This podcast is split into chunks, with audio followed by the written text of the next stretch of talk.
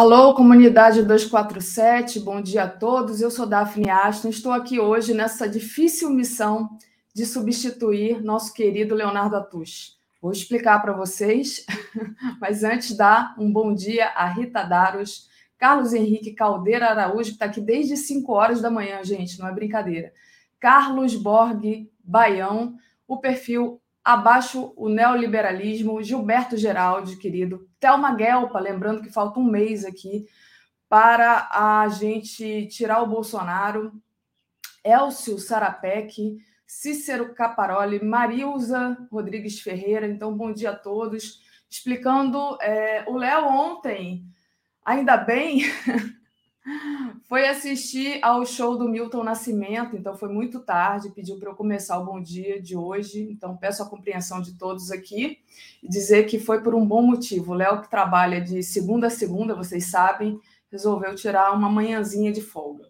Daqui a pouquinho ele vai estar tá na ativa de novo, mas quis dormir até um pouquinho mais tarde. Fernando Pulga, Carlos Pena, bom dia. Bom Dilma, né, ativista zangado, dizer que ontem eu tive o prazer de encontrar o Jairo Costa, que me presenteou ali com o cordéis que ele, ele mesmo escreve, e outros é, internautas aqui da TV 247, no lançamento do livro do André, lá na Feira do Livro Vermelho, no Maracanã, aqui no Rio. Então, quem não foi ainda, vá lá na feira, está muito legal, tem várias editoras, vários livros, foi muito bom.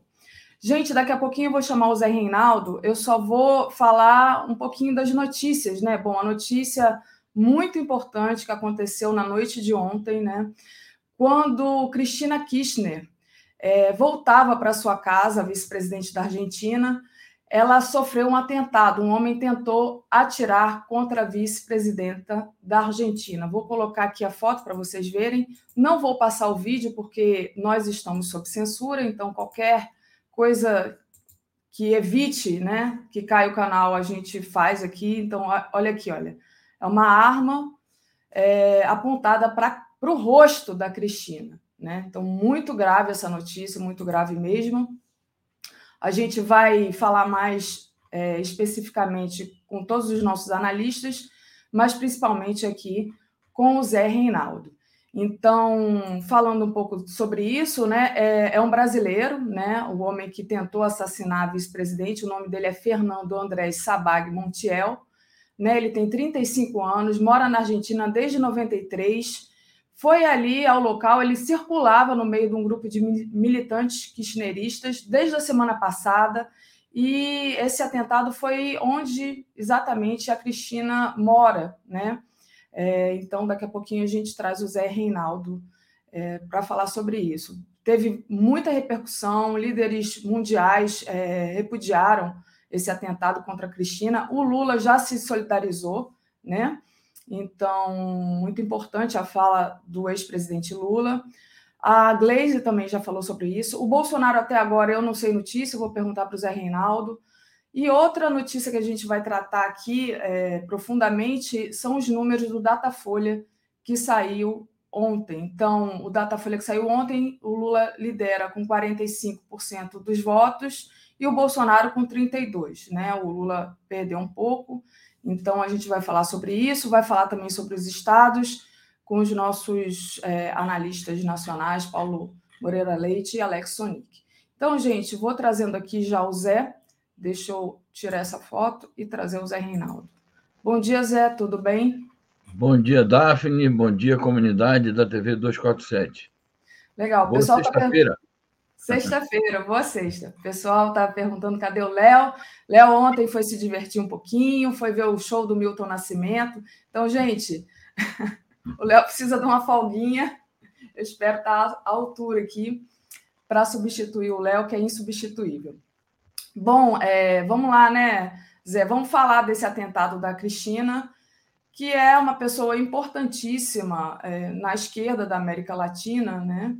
Queria que você falasse quais são as suas primeiras impressões desse atentado que ela sofreu ontem à noite. Muito bem, mas com sua permissão, eu vou falar um pouquinho das Efemérides. Ah, as efemérides. Olha, eu já cometendo o primeiro erro aqui no começo. Então. Não, imagina. Fale-me vezes... das efemérides, Tá bom. Às vezes o Léo também pula, às vezes eu, eu também deixo para um lado.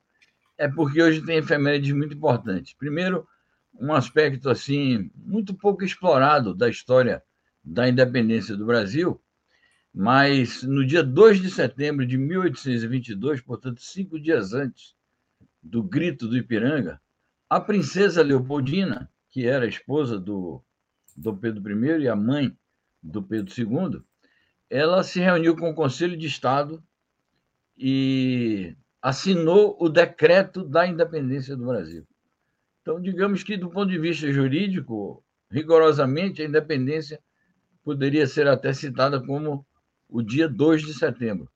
É, Atribuem-se muitas qualidades à, à princesa Leopoldina no aspecto da, é, do empenho que ela teve junto a Dom Pedro e a outras figuras é, da época pela independência do Brasil. Então, é um tema que merece ser estudado.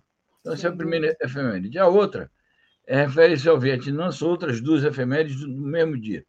No dia 2 de setembro de 1945, o Vietnã se tornou independente é, sob a liderança do Ho Chi Minh, que no ano de 1969 é o dia da morte do Ho Chi Minh. Então você veja a coincidência. Ele, no dia 2 de setembro de 45, proclamou a independência do país. E no dia 2 de setembro de 1969, ele morreu no auge da guerra do Vietnã. Ele foi o grande arquiteto é, da União do Povo Vietnamita, sob a liderança da Frente de Libertação Nacional e do Partido Comunista, mas não viu o final da guerra, que só se deu entre 1974 e 1975. 75, mas ele foi o grande líder. Era isso por hoje, as efemérides eram essas. Muito bom, obrigada, Zé. Importantes efemérides. Bom, então vamos lá, né? Vamos falar da, da Cristina, né? Primeiro, é, como é que você, enfim, analisa esse atentado com detalhes e depois a gente vai tratar um pouco das repercussões, do que falou cada líder, etc, etc, etc. Muito bem. Eu, o atentado é, a gente encara com enorme preocupação, porque você já destacou aí que a Cristina Fernandes de Kirchner é uma das maiores líderes das forças progressistas latino-americanas e, sem sombra de dúvidas, ela é a principal liderança das forças progressistas da Argentina. Ela lidera uma corrente do Partido Peronista que se auto-intitula como corrente do nacionalismo popular e há uma série de documentos, há uma série de doutrinas, teses sobre o que significa o nacionalismo popular no quadro da realidade argentina.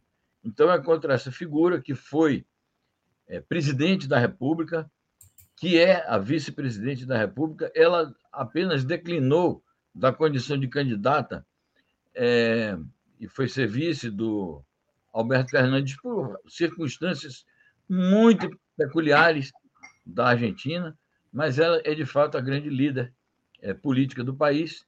E o que é que está acontecendo? Ela está sob lawfare, ela está sob perseguição judicial. Nós temos dito aqui isto é, diariamente. É, o Ministério Público pedindo 12 anos de prisão para ela e sua desqualificação perpétua para ocupar quaisquer que sejam cargos políticos, estatais, etc. Então, é nesse quadro que ocorre esse atentado, Há dias estão sendo realizadas manifestações pró e contra Cristina, e os militantes têm ido à, porta da residência dela, alguns oponentes foram também, houve tumultos. Então, é nesse quadro que acontece é, o atentado, e nós vamos analisar daqui a pouco as, as repercussões e os pronunciamentos, mas eu deixo com você para ir compartilhando os comentários da nossa querida comunidade. Exatamente. Dá um bom dia aqui para o Fernando Bai e para o Jairo Costa, quem, que eu encontrei ontem, estava lá no Festival do Livro Vermelho. Ah, o Ricardo Tristão disse: na minha opinião, foi um atentado terrorista feito a mando da CIA para trazer o caos à nossa pátria grande. É, não sei o que, você pensa sobre isso. É, é, é, difícil dizer, né? Ele, como você disse, a Cristina estava é, tendo ali apoio de vários manifestantes que se reuniam pra, por conta dessa perseguição de Lofé, e ele se, é, ficou ali entre esses manifestantes, né? E a cena é chocante, gente. Tem o vídeo, eu não vou passar aqui mais uma vez, eu não vou passar por conta que nós estamos sob censura aqui no 247, então qualquer coisa que a gente faça pode ser usado contra nós. Então, é a política do YouTube, prefiro não colocar o 247 em risco. Mas é, eu coloquei a foto, vou colocar de novo para quem não viu, justamente é, fica assim, bem perto do rosto da Cristina. Então, vocês estão vendo aí a arma, tá? É, Zé, deixa eu trazer aqui o que disse o Alberto Fernandes para você comentar. Ele disse: este atentado merece o mais enérgico repúdio de toda a sociedade argentina. Ele qualifica a tentativa de assassinato da vice-presidente como o fato mais grave desde a retomada da democracia. Como é que você qualifica esse atentado, Zé? E o que, você acha que traz como consequência? E se você acha que isso tem alguma coisa a ver com uma onda rosa que toma a América Latina agora? Bom, é muito difícil nós conhecermos, é, sem termos os dados, sem termos as informações precisas, é, conhecer as motivações e o que está por trás. É, nós não temos elementos para fazer nenhuma afirmação segura. Sobre o, rapaz que fez o atentado, ele, é, toda a imprensa argentina e muitas contas de Twitter de jornalistas credenciados têm publicado fotos e afirmações de que ele, inclusive, tem tatuagens é, com simbologia nazista. Isso eu acabei verificando aqui, consta não só de afirmações de jornalistas e ativistas políticos no Twitter, mas a própria imprensa argentina já é, divulgou essa informação. Está sendo interrogado, mas ainda não há nenhuma informação precisa sobre as investigações que devem ter transcorrido durante horas e horas da noite. Então, a gente precisa aguardar é, as primeiras informações para poder fazer um juízo mais é, é, aproximado da realidade. É óbvio que numa situação como a que nós estamos vivendo, em que se entrelaçam fatores de crise econômico-financeira com fatores de crise social, e a Argentina está vivendo isso de maneira bastante intensa.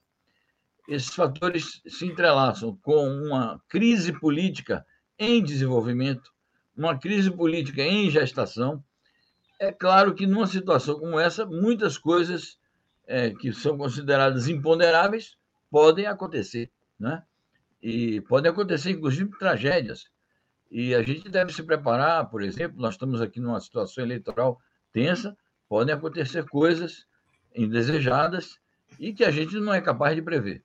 Bom, é, dito isso sobre o discurso do presidente Fernandes, muito importante que ele tenha se pronunciado em cima da hora, fez um pronunciamento em rede nacional de televisão, pronunciamento oficial, com palavras muito contundentes. Então, ele disse isso que você figurou aí na tela, que é uma, é uma, enfim, um atentado contra a democracia no país, um atentado contra toda a sociedade argentina.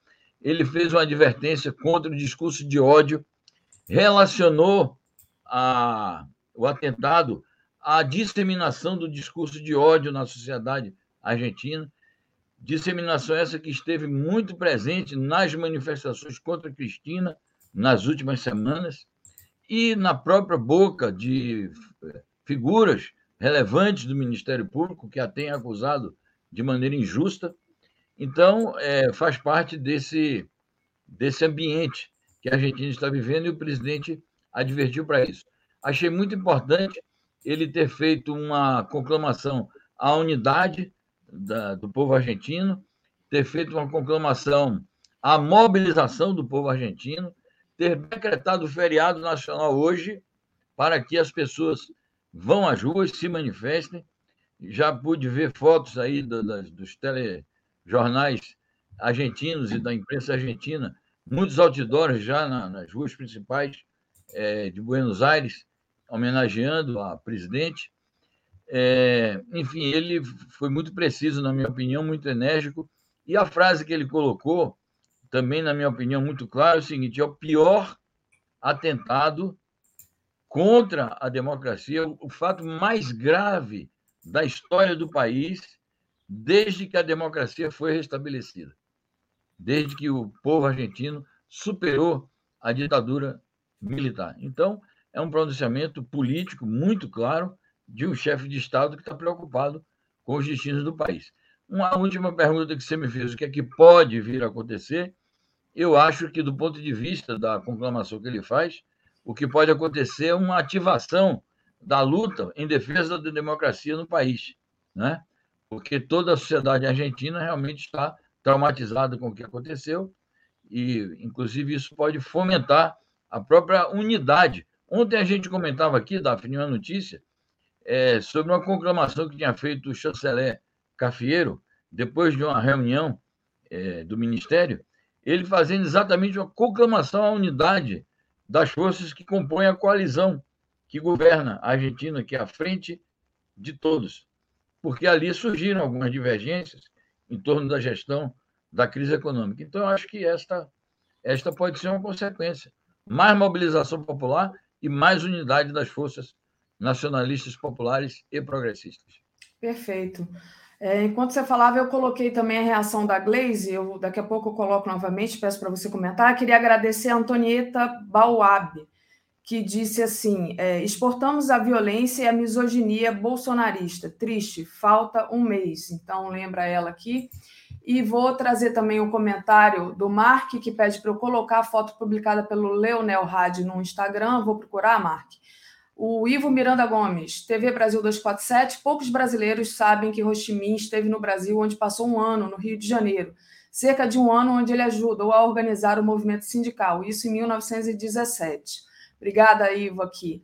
É, Ricardo Tristão, na minha opinião, foi um atentado. Ah, do Ricardo já havia lido anteriormente. Obrigada, Ricardo. Então, vou colocar aqui, só porque é, eu acho que é importante também a gente vai trazer a, a, as manifestações dos líderes da América Latina, é, mas antes eu vou colocar aqui a da Glaze, é, porque vai aí é, para colaborar com o que você falava anteriormente, é, Zé. Ela diz assim: atentado contra Cristina Kirchner é fruto de discurso de ódio. O presidente do PT diz que a imagem choca em referência a um homem que tentou atirar na vice-presidente da Argentina e ela pede força, né?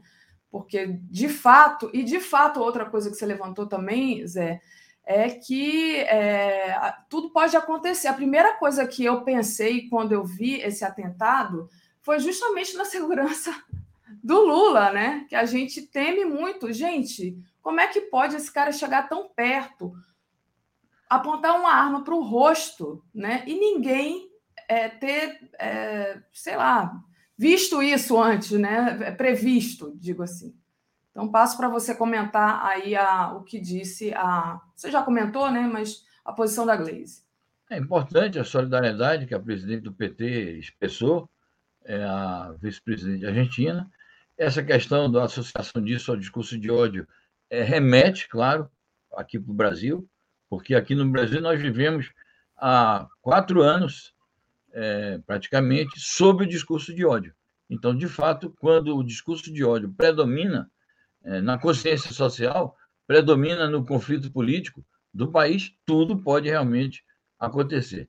As imagens às quais você se referiu e o ambiente ali mostra que é um ambiente caótico na porta da, da residência oficial e, de fato, chama a atenção que os líderes é, políticos relevantes é, chefes de Estado, no caso ela, vice-presidente do país. É, você se referiu ao caso aqui dos candidatos, particularmente do Lula.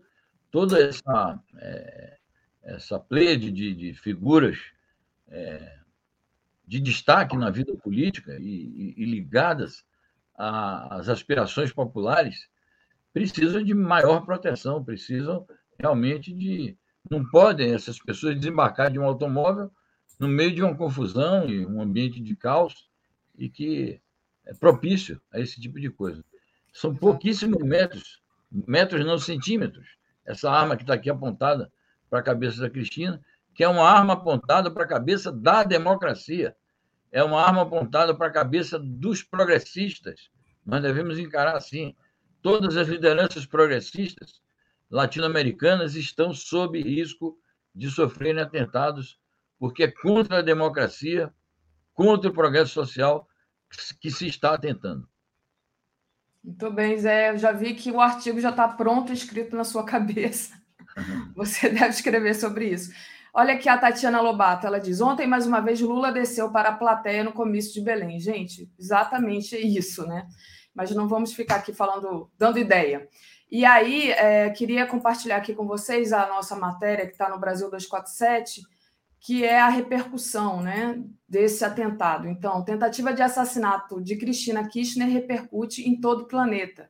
O jornal britânico destaca que os relatos de que um brasileiro está envolvido no caso provocam ondas de choque no Brasil. Zé.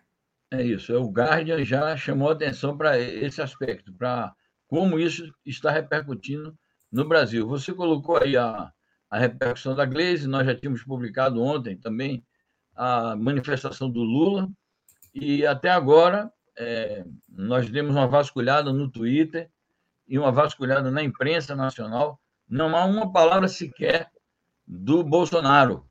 Então, pode ser que ele seja obrigado a, a se manifestar depois que os assessores dele disserem que é preciso se manifestar e tal, mas vai ser, como sempre, em questões como esta, com atraso, porque isso mostra a má vontade dele em relação a se solidarizar com as personalidades de destaque do mundo progressista. Então, está aqui a, a palavra do Lula, se solidariza com Cristina, e diz que o ódio, estimulado por alguns, é ameaça à democracia na região. De novo, a manifestação, no caso agora do Lula, remete também a esse ambiente, digamos, psicossocial do Brasil, em que predomina o discurso de ódio, portanto, os riscos é, de que ocorram coisas assim, é, atentados à democracia, figuras de destaque da vida nacional, é, do mundo é, progressista, é, o risco é, é realmente muito grande. Exatamente. Então tá aí, o Lula rapidamente se manifesta, né? Como sempre, se solidariza. E deixa eu trazer aqui, Zé, um pouco dos nossos internautas. O Júlio César Beraldi, Lula não pode embrenhar com o povo, está tá perigoso. Paulo César Oliveira. Isso é ação do neoliberalismo nazifascista internacional. É, falou aqui o Paulo César. É, deixa eu trazer agora a, a repercussão dos líderes latino-americanos. Cadê? Olha aqui, eu vou ler para vocês um pouco, tá? Então, tá aqui. Líderes repudiam atentado contra Cristina Kirchner, mas Bolsonaro permanece calado. Então, o Maduro, presidente da Venezuela, diz: enviamos nossa solidariedade à vice-presidenta ante o atentado contra sua vida, repudiamos energicamente essa ação que busca desestabilizar a paz do povo argentino, nosso irmão. A Pátria Grande está com você, companheira. Temos aqui é, o Luiz Arce, também presidente da Bolívia, também se manifestou. Miguel Dias Canel, presidente de Cuba. Pedro Castillo, presidente do Peru. Evo Morales, ex-presidente da Bolívia. Sérgio Massa, ministro da Economia argentina, né, já se manifestaram. Então, é, uma onda né, de solidariedade e manifestação é, em relação a esse atentado, né, Zé? Exatamente. São os principais líderes dos países progressistas da América Latina. Há um pronunciamento também, que a matéria não captou, do André Manuel Lopes Obrador, presidente do México. E na outra matéria que você tinha apresentado aí na tela, é, dá-se conta de uma repercussão na imprensa internacional, vários veículos. Nós mencionamos o Guardian, mas tem também o El País, o Washington Post, o New York Times. É, e certamente que a essas alturas já há pronunciamentos também de líderes europeus, asiáticos, de outras regiões do mundo, que nós não tivemos tempo ainda de é, coletar e publicar, mas isso será feito ao longo aqui de nossa jornada. A repercussão é imensa, é um fato que tem realmente impacto, é, não só latino-americano, mas internacional, e precisa de, de realmente da atenção concentrada dos líderes mundiais e dos organismos é, diplomáticos multilaterais, porque, de fato, o perigo de atentados desse tipo e de agressões de cariz fascista contra a democracia, isso pode se repetir em várias partes do mundo. Muito bom, Zé. Deixa eu agradecer aqui ao Ted Boy Romarino, que enviou um superchat, e a Thaís Neves também, que estão sempre aqui conosco. Então, aproveitem aí a grande audiência que a gente está tendo nessa manhã. Deixem o like, compartilhem a live. Quem puder, torne-se membro aí do YouTube ou simplesmente assine a TV 247, clica aí no sininho para receber a notificação. Quem puder ainda, faça uma assinatura solidária em brasil247.com.br apoio. Thais Neves diz assim: há que precaver-se no dia 7 de setembro, violência. Ted Boy Romarino, bom dia, Daphne Zé. Acho que o Bolsonaro irá aproveitar para requentar o caso Adélio. Também acho que ele, eles vão aproveitar essa notícia e aí dar aquela, fazer aquela propaganda, né, do que aconteceu em Juiz de Fora. É, Zé, a gente ainda tem algumas notícias para comentar internacionais. Vamos e depois a gente volta a comentar esse caso da Cristina Kirchner com o Paulo Moreira Leite e o Alex Sonic. Queria pedir para você falar um pouco agora sobre a China, né? Vamos lá, não vamos, não deixemos de falar também sobre o resto do mundo. Deixa eu só abrir aqui. É sobre um relatório. Só um minutinho. Tem muita coisa aberta para a gente não se atrapalhar aqui. É esse, essa matéria que eu gostaria, Zé. China denuncia relatório do Conselho de Direitos Humanos da ONU sobre Xinjiang, uma colcha de retalhos de desinformação, instrumento político dos Estados Unidos e outras forças ocidentais. Então, do que se trata, Zé Reinaldo? Muito bem. É um relatório do escritório do Conselho de Direitos Humanos da ONU, não é um relatório aprovado pelo Conselho, é preciso ressaltar isto é, sobre a região do Xinjiang, que é uma região chinesa, uma região que pertence à China, é, cuja maioria da população ali na região de Xinjiang é muçulmana.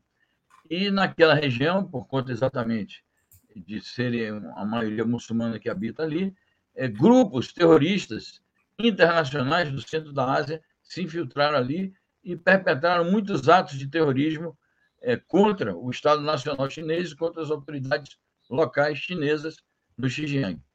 Isso, naturalmente, que despertou a, a reação da China e é, vários é, governos é, de países imperialistas acusam a China de ter violado direitos humanos da população de Xinjiang. A China refuta, a China já enviou dezenas de delegações de diplomatas, inclusive ocidentais, para visitarem a região, mas a mídia internacional faz a onda, os países imperialistas fazem a onda, e o escritório do Conselho de Direitos Humanos da ONU engoliu a, a, a trampa e publicou um relatório. A China eh, escreveu um relatório de mais de 130 páginas, refutando item por item as acusações ali contidas. O tema vai ficar como uma polêmica permanente entre a China e os autores desse atentado, e, como diz o governo chinês, é fabricado pela diplomacia estadunidense.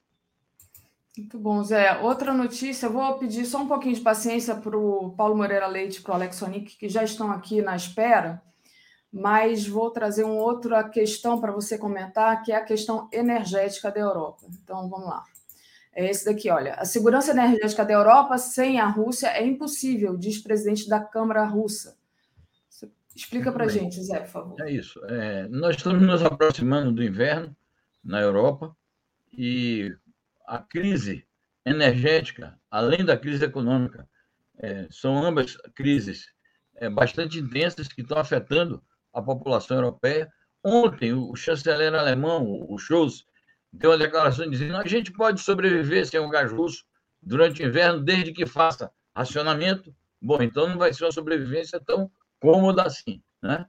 Então, a proporção que vai se aproximando do inverno, que vai aumentando o temor com o desabastecimento e, portanto, com o racionamento, é, a Rússia vai dizendo isso, vai evidenciando que sem o gás russo é, vai ser impossível para a Europa assegurar a sua é, segurança energética. Eles podem viver lá na base do racionamento, mas isso vai provocar grandes incômodos na população.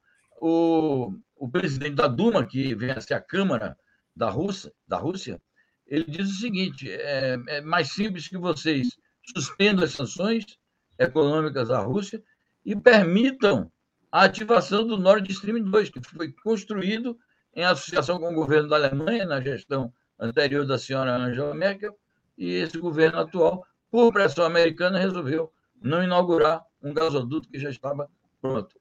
Então, ele dá a solução, basta que vocês façam isso, que o gás vai fluir inteirinho para a Alemanha e para a Europa.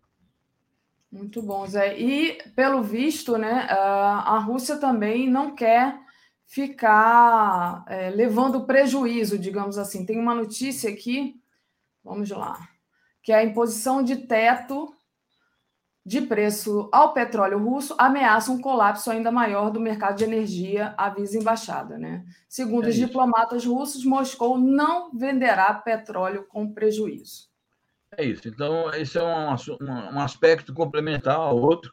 Além do problema do, do, das sanções econômicas e da não permissão para o funcionamento do Nord Stream 2, há essa restrição que está sendo imposta pelos países ocidentais que a Rússia teria que estabelecer um teto. É interessante, né? porque eles defendem todos as leis do mercado, a liberdade total, e em determinados momentos eles querem impor é, limites ao preço. Então a Rússia está dizendo também que assim não dá, naturalmente que o preço tem que ser fixado com outros critérios e não com os critérios das potências imperialistas ocidentais. Isso só agrava ainda mais a crise energética. Muito bem, Zé. Deixa eu agradecer ao pessoal que está acompanhando a gente aqui, pedir para vocês deixarem o like e compartilhar essa live. Não esqueçam de deixar o like, é muito importante. Quem não é ainda assinante, assine aí a TV 247. Juan Rojas, polarização política na Argentina faz jornal de direita Clarim relativizar atentado. Dá pouco destaque, diz que só apontaram e não dispararam. Gente, você levar uma arma no rosto, como ela levou, mesmo que não dispare, é uma violência tremenda, né? É, não dá para diminuir um fato desse. É, Zé, por último aqui, é só mais uma notícia que eu gostaria de comentar, e depois a gente vai falar do que, que você vai tratar no seu programa, que é sobre os Estados Unidos. Né? Casa Branca rotula apoiadores de Trump de ameaça extrema aos Estados Unidos. Para a Casa Branca, essas pessoas não respeitam o Estado de Direito e têm uma agenda que retira os direitos das pessoas. Bom, voltando ao comentário anterior do nosso telenauta, é o seguinte: o cara acionou o gatilho, por, ou por imperícia dele, ou por alguma razão técnica, não foi. É, a bala não saiu. Mas ele chegou a acionar, não foi encenação. Né? Então era, era bom a gente levar em conta os detalhes, mas a polícia e a justiça da Argentina vão é, detalhar essa situação. Bom, sobre a, a Casa Branca é isso. O comunicado da Casa Branca é para mostrar o grau de polarização política a que chegaram os Estados Unidos. Sistema político bastante tensionado, às vésperas de uma reunião, é, de uma eleição intermediária que ocorrerá em novembro, chamada eleição de meio mandato, e já perto das eleições futuras presidenciais, que estão daqui a dois anos. Então, mostra a intensidade da luta política entre a ala do Partido Democrata e o Partido Republicano, hoje inteiramente dominado pelo trumpismo, extrema-direita. Muito bom, Zé. Só para finalizar aqui, deixa eu compartilhar o seu artigo sobre o Gorbachev, né, que morreu. Então, é, o que, que vai rolar hoje às 17 horas na TV 247, Zé? Bom, eu já tinha preparado uma chamada principal sobre a morte do Gorbachev. A gente já mudou, nós vamos tratar prioritariamente o tema da Argentina, mas vamos tratar também sobre as repercussões da morte do Gorbachev e a tese que eu defendo é esta: ele morreu fisicamente é, anteontem, isso é uma contingência da vida, mas politicamente Gorbachev morreu exatamente em 1991, portanto, há 31 anos, quando ele é, chegou ao ponto culminante de um processo de traição aos princípios revolucionários do Partido Comunista da União Soviética e liquidou o socialismo naquele grande país. Maravilha, Zé, te agradeço demais a participação de hoje. Você está ainda, a internet sua está tá travando, mas deu para entender tudinho. Boa sexta para você, boa continuação do trabalho aí. Obrigado igualmente e parabéns aí pela condução do programa. Vai Obrigado. Um beijo. tchau, Valeu. Tchau, tchau. Alex Sonic e Paulo Moreira Leite. Bom dia, Alex Sonic, Paulo Moreira Leite. Como é que vocês bom dia. estão? Daphne Ashton, bom dia. Daphne Ashton Vital Brasil. Tudo bem? Você está bem nesta manhã de frio? Eu estou bem, tá frio aqui no Rio, hein? Para quem morava em Maceió, tá pegando um friozinho aqui. E o, o, Alex ou está prestando muita atenção no que estamos falando, ou ele travou. Acho que a internet do Alex não está, não está ok. Não, eu estou vendo vocês, estou ouvindo. Normal. Maravilha. Bom dia, Alex, tudo bem? Tudo bem, não estou congelado, não. Está congelado, Bom dia, não? Daphne. Bom dia, Paulo. Bom, Bom dia, dia, todo mundo. Só eu que estou com frio, só eu que estou congelado. Então vamos lá. Só explicando para vocês, Léo ontem foi ao show do Milton Nascimento e hoje resolveu acordar um bocadinho mais tarde. Então estou aqui com vocês. Muito bonito. Lamentável. Né? Lamentável. Ora. Ele merece. Bom, rapazes, é, senhores jornalistas, nós vamos comentar, obviamente, sobre o Datafolha, mas antes eu queria saber de vocês um pouco a respeito da questão da, do atentado à Cristina Kirchner, que é foi uma, algo, algo muito importante, né? É, o Mark está fazendo aqui um comentário antes de passar para vocês falarem sobre o atentado. É, ele disse: infelizmente, um, um, certo jornalista está ligando o que aconteceu ao Adélio nem esperou o Bolsonaro. Ivo Miranda Gomes me disseram que quem não dá like para o Bom Dia 247 é simpatizante do Inominável. Eu não creio. E você, já apertou o gostei? Muito bom. Os próprios internautas aqui fazendo a nossa propaganda. Vou começar com você, Alex. É, me diga como é que você analisa essa questão do, do atentado à Cristina, né? Como disse o Zé aqui, acho que ele deve escrever um artigo sobre isso, é uma arma apontada para a democracia latino-americana. Como é que você viu esse atentado, Alex? Ah, é um horror, né? Eu vi, eu vi as cenas ontem, é aterrorizante, né? Ver uma mão com uma pistola. Não se sabe o que aconteceu, eh, se ele disparou, não atirou, mas só o fato de ter a mão esteve com a pistola. É, e, e, esse sujeito tem um símbolo neonazista, quer dizer, é um simpatizante nazista. É um horror, a Argentina parou hoje, né? Fato totalmente é, inaceitável. Não é que é inaceitável, já aconteceu, mas claro que é reprovável, claro que tem que ser repudiado. E é claro que afeta não só a Argentina, afeta a nossa eleição aqui, é evidente, né? É, se, se, aconteceu lá, pode acontecer aqui, é péssimo, né? O que aconteceu é claro que é, todos, todos que querem paz, todos que querem democracia, ficaram perplexos, ficaram assustados com, com, com a, né? Agora, toda, toda a Argentina está reagindo, eu vi o, o próprio Macri se manifestando, quer dizer, não há é, repúdio total a, a, esse ato, a esse ato terrorista, né? evidentemente que é um ato terrorista, o, o, o cara está preso, né? vai saber quais são as ligações dele, né? o que, que leva a um ato desse, né? A Argentina mergulhada numa crise para variar, né? Mas isso aí realmente abre abre um capítulo de terror, né? Que tem que ser repudiado. É verdade, Alex. Paulo, o, o nosso o presidente da Argentina, né? A onde a Cristina é vice, ele deu uma declaração. Ele falou assim, olha. É Peraí, cadê? Acabei de perder o presidente. Vamos lá. Mas ele disse que o atentado. Deixa eu abrir aqui a matéria que aí você. O Alberto Fernandes disse que o atentado merece, uma, merece o mais enérgico repúdio de toda a sociedade argentina. Então, ele já declarou que tem que haver uma reação, né? E como disse o Alex, a Argentina parou. Como é que você viu o atentado e o que, que você pode trazer de análise para a gente? Olha, ah, em primeiro lugar, ah, o atentado serve de advertência para a toda a sociedade latino-americana. Eu acho que a gente não. A Argentina ela tem uma história de violência que o Brasil não possui. Basta lembrar, aqui na Argentina já se constituiu e durante muito tempo uh, esteve ativa, né?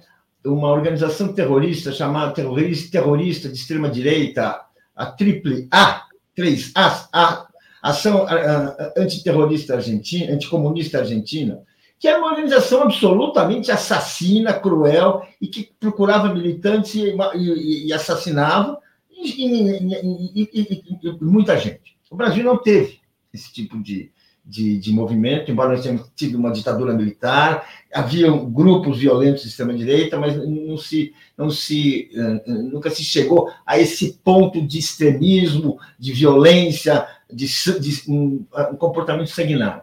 Agora, é uma advertência para a América Latina, porque, de fato, uh, o continente está, está enfrentando uma situação que é uma oportunidade de mudança, de recuperação do seu destino, de recuperação dos seus direitos, de, de restabelecer a, autonomia, a soberania uh, de seus povos, e é evidente que há forças muito extremas que combatem isso. Isso, eu estou dizendo tudo isso porque eu acho que a, a, a, questão que fica é que cuidados a nossa campanha, a campanha do Lula precisa tomar. Isso é uma discussão que tem que ser feita por eles, com seus assessores, mas é evidente é evidente, quando a gente vê as imagens uh, desse, desse atentado, a gente vê que assim, a Cristina Kirchner estava andando como se fosse uma cidadã comum, passeando perto de casa, desce do carro, uh, toda lampeira, vamos usar assim esse termo para ficar bem claro, ou seja, toda, que na verdade ela estava sendo. Havia um, um, um terrorista, um assassino à espreita. E nós precisamos entender que esta é a realidade que as nossas sociedades estão enfrentando que a, a, situação política está enfrentando, em nome das nossas ideias, o nosso o esforço da população brasileira, da sociedade brasileira para se emancipar, é preciso que a gente também tenha mais cuidado. Não se pode uh, uh, ter, não se pode imaginar uma, uma situação dessa, que só não terminou por fatalidade, só não terminou por fatalidade, por sorte ou por alguma outra coisa que aconteceu ali que a arma emperrou. Ainda não sabemos. Mas seja como for, é um risco que nenhuma sociedade deve correr, em especial com lideranças. Todos nós sabemos que as lideranças uh, são um, um produto histórico de uma sociedade, mas elas são raríssimas, elas não são substituíveis no tempo, ou seja, temos de saber o que estamos fazendo e o que risco que estamos correndo. Muito bom. O Jairo Costa enviou aqui um superchat para a gente. Ele diz: Por ser brasileiro, o terrorista age contra a democracia do Brasil e da própria Argentina. Pois é, o cara né, é, é brasileiro, né, um brasileiro de 35 anos que mora na Argentina desde 1993. Né? Então, é o Fernando Andrés Sabag Montiel, é o nome desse brasileiro. E queria agradecer também ao Mark, que diz: lembrem que aqui no Rio Grande do Sul, Santa Catarina e Paraná, temos fronteira cultural com os hermanos. O intercâmbio não é só de contrabando, é de ideias, armas e ideologias. Então, obrigada, Mark, pelo comentário. Quer dizer, o fato de ser brasileiro, eu acho, ainda fico com vergonha dessas coisas, né? Mas vocês acham que tem alguma alguma consequência maior dele por ele ser brasileiro ou é só uma coincidência assim para nós, né? Não, é, ele tem 36 anos, está na Argentina 35. desde 1900 35 é. anos, está na Argentina desde 1993, ou seja, ele foi criança para a Argentina. É verdade.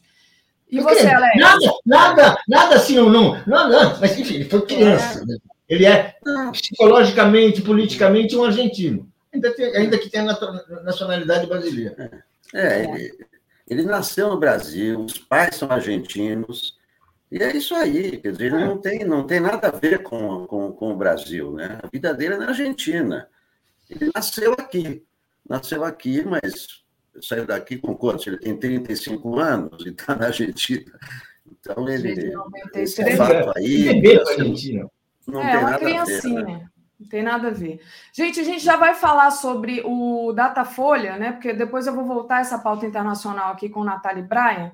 Então, queria que vocês comentassem mais a respeito do Brasil. Deixa eu só trazer uma notícia aqui que talvez vocês nem tenham visto. Eu vi hoje mais cedo mas que é essa daqui. O Ricardo Salles atropelou um trabalhador e fugiu sem prestar socorro. Está o vídeo aqui na matéria do 247. Toda a cena foi gravada por opositores do ex-ministro que protestavam no local. Está aí ele. Bom, pelo visto, o trabalhador não sofreu nenhum problema, que está aqui em pé e a moto está caída, né? Mas, de qualquer forma, mostra ali quem é Ricardo Salles, né? Pessoa que é despreocupada com o trabalhador brasileiro em geral. Vocês viram isso? Chegaram a, a olhar essa notícia, Alex? É, sim, né? sim.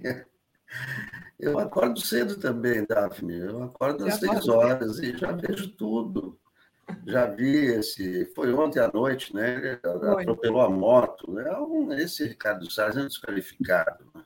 Verdade. Isso tem que ser, isso é polícia, né? isso é caso de polícia, delegacia, tem que responder, né? Isso é um, é um dos, é, é, é uma das pessoas que faz mal ao Brasil, né? Sempre que ele aparece é, é, é notícia ruim, né? Ele, ele nunca aparece para ter uma coisa boa, né? Ele aparece, tem a floresta queimando, aparece contrabando, aparece brigando, aparece atropelando, né? Isso é caso de polícia, delegacia. Boa, Alex. E você, Paulo? Olha, uh, essa notícia, eu não tinha visto o vídeo, mas tinha li, li, algum jornal publicou, porque eu li, li hoje de manhã. Uh, agora, eu vou dizer assim, essa reação, o importante aí uh, é a reação do ex-ministro, né? Assim, você pode ter um, você pode ter um acidente, você pode atropelar uma pessoa, isso já aconteceu com muitas pessoas decentes, honestas, por algum motivo, bem, não vamos pegar a causa. O problema é a reação. Que aí é o governo Bolsonaro e as pessoas do núcleo do bolsonarismo são aquelas pessoas que não assumem as responsabilidades por atos delinquentes, criminosos, o que for. Eles fogem. Eles fogem. O importante aí é o gesto de um ex-ministro incapaz de assumir sua responsabilidade dá no pé, achando que não vai acontecer nada, achando que ninguém vai apanhar. Ou seja, é, é, é aquela coisa assim, é, é, o ato típico de um delinquente, típico de um, de um cidadão que, assim, não tem compromisso com a vida, não tem compromisso com a sociedade.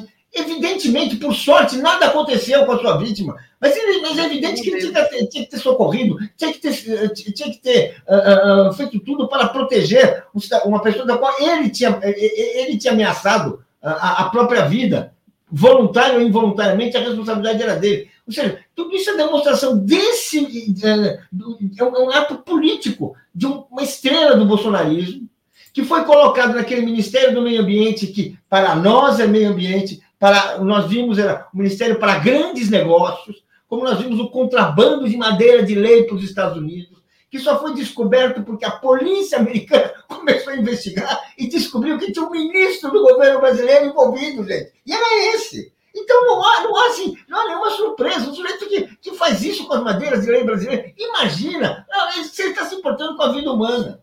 É um retrato do bolsonarismo isso aí, porque é, é isso aí. Comete o crime e corre, e foge. É isso, é isso, essa, essa é a coisa. Ah, ah, a gente vai falar depois, vamos falar depois dos imóveis. É esse a situação também. Enfim, gente, vamos lá, mas assim, é, um, é, um, é, assim, é um micro exemplo do que é o bolsonarismo, está aí, e de que é uma das estrelas, porque o Ricardo Salles não era pouca coisa, ele só foi rebaixado e até teve que deixar o governo, porque a, a história das madeiras de lei estava causando problemas com a CIA, com o governo americano, com o imperialismo, ou seja, estava muito chato. Exatamente. Deixa eu agradecer aqui, aí a gente então passa para o Alex falar do Vox Populi. O João Cláudio Lopes da Costa. Paulo e Alex, vocês acham que o fato do censo IBGE estar defasado desde 2010 afeta a credibilidade dessas pesquisas em geral? Tem mais eleitor que habitante? Evandro Costa, desta vez ele não passou a boiada, foi a moto mesmo. A Thaís Neves disse: Eu vi, é e é omissão de socorro.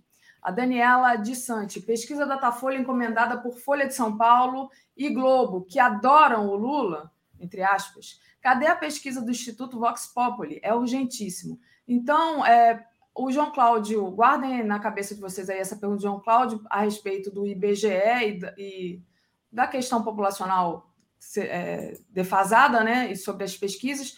mas queria trazer para vocês aqui, vocês já devem ter comentado ontem à noite, saiu ontem à noite, os números da Datafolha, né? O Lula lidera com 45% e o Bolsonaro tem 32%, né? É, então, é, tem outros números também. O Ciro Gomes é, conseguiu 9% dos votos, que ele tinha 7% no anterior. A Simone Tebet tinha 2% e aumentou para 5%. E a Soraya Tronic e Pablo Marçal saíram de 0% para 1%. Então, o Lula perdeu dois pontos, né? Na última pesquisa ele tinha 47% dos votos e agora está com 45%. Né? E o Bolsonaro não variou. Então, vou perguntar para o Alex né, sobre essa queda de dois pontos do Lula.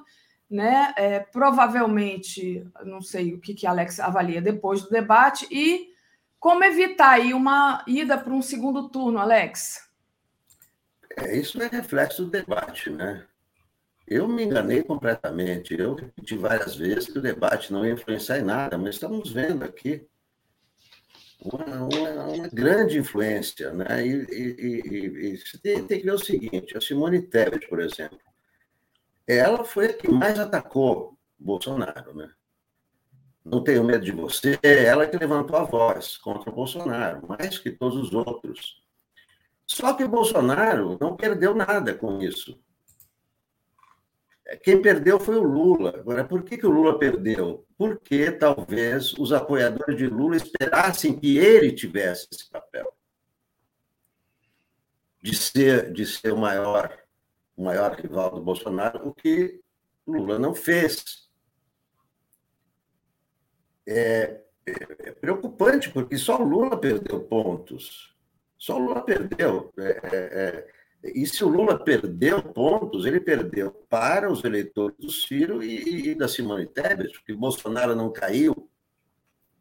Né? Então, isso ao mês da, da eleição é, é, é, preocupante. Né? Eu sempre achei que é, a ascensão da, da Simone Tebet é, à perda do, do Bolsonaro, mas parece que não, parece que esses 32 do Bolsonaro são aqueles que não desgrudam dele, acham que houver corrupção, ataques e tal, né? E os 45 do Lula, né? Dois, dois caíram fora, quer dizer, é, é, é preocupante, né? É, de um lado, o Bolsonaro não cresceu, né? Mas, de outro lado, o, o, o preocupante, é, é, também no segundo turno, a, a simulação do segundo turno, Lula vai para 53, ou seja, ele ganha oito pontos dos 14 que estão em jogo aí, uhum. entre, entre a Simone e o, e, o, e o, Ciro. E o Bolsonaro ganha seis, ainda é vitória do, do Lula no segundo turno. É, porém, é, desses 14, só oito vão, vão, vão para ele. Então, é uma, é, uma, é uma pesquisa que é, acende um sinal de alerta. É claro que é, vai haver mudança na campanha, é evidente que nós estamos aqui é, analisando, mas a campanha, é claro que já sabia dessa movimentação, tem que partir, tem que partir para bater no Bolsonaro. Dizer, é, a campanha, né, os programas, o horário eleitoral, as inserções, né, tem que bater no Bolsonaro, tem que bater no Bolsonaro é, consistentemente, é, para mostrar que o Lula é o cara que é o rival do Bolsonaro. Perfeito. Né? É isso. É, eu acho que foi isso que faltou. Eu acho que o, que reflete essa, é, é, essas intenções de voto é que o Lula não foi aquele cara que os, os eleitores esperavam dele no debate. É, né? causou, causou aí um, talvez uma decepção depois daquela entrada triunfante dele no Jornal Nacional, mas de qualquer forma é, foi uma primeira exposição, grande exposição da Simone Tebet, né, que não tinha aí é, uma grande, não tinha tido ainda uma grande, não tinha na, na CPI. Mas então vou pedir para você, Paula, avaliar como é que você viu esses números do Datafolha, esse, essa diminuição do Lula, esse crescimento da Tebet e do Ciro, como é que você avalia? Olha, eu uh, sempre achei que o Lula estava numa numa linha de intervenção no debate, uh, eu falei bonzinho demais, uh, amiguinho demais, uh, se portando como se se a campanha não fosse uma luta, não fosse uma guerra, e ele tinha um alvo. Os resultados estão mostrando isso. Ah, é, pode, assim, essa, de, ir de 48 para 45 aconteceu. E, mas é um problema quando os adversários do Bolsonaro, o Ciro Gomes e a Tebet sobem e o Lula, Lula cai. Aconteceu uma coisa de errado. O que, que foi? O que, que foi? É evidente que a população espera do Lula, espera do Lula uma postura combativa, de oposição completa e coerente ao bolsonarismo. E nós vimos que isso não aconteceu no debate.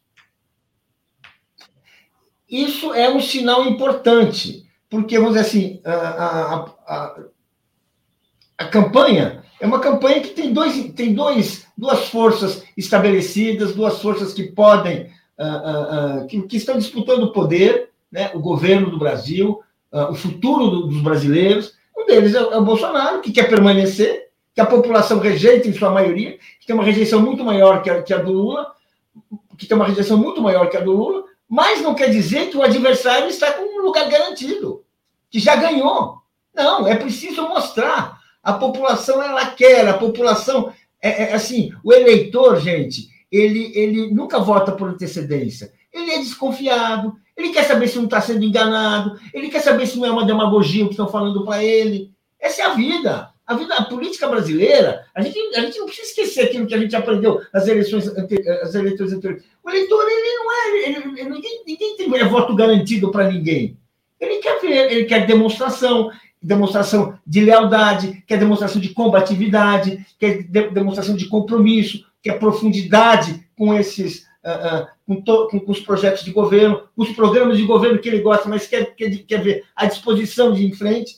Portanto, eu acho que isso, isso sim demonstra, é assim, é uma, é o apoio ao Lula continua sendo espetacular, 45% é muito apoio. A, a, possibilidade, mesmo que ela seja cada vez mais difícil, mas a possibilidade matemática, política cada vez mais difícil, mas nesse momento ainda matemática, de uma vitória no primeiro turno, é, é, é importante. Agora, o, o importante é o, é, é o Lula assumir o seu lugar, como líder da oposição ao Bolsonaro e não, e, e não permitir, e aí vamos falar, puras demagogias.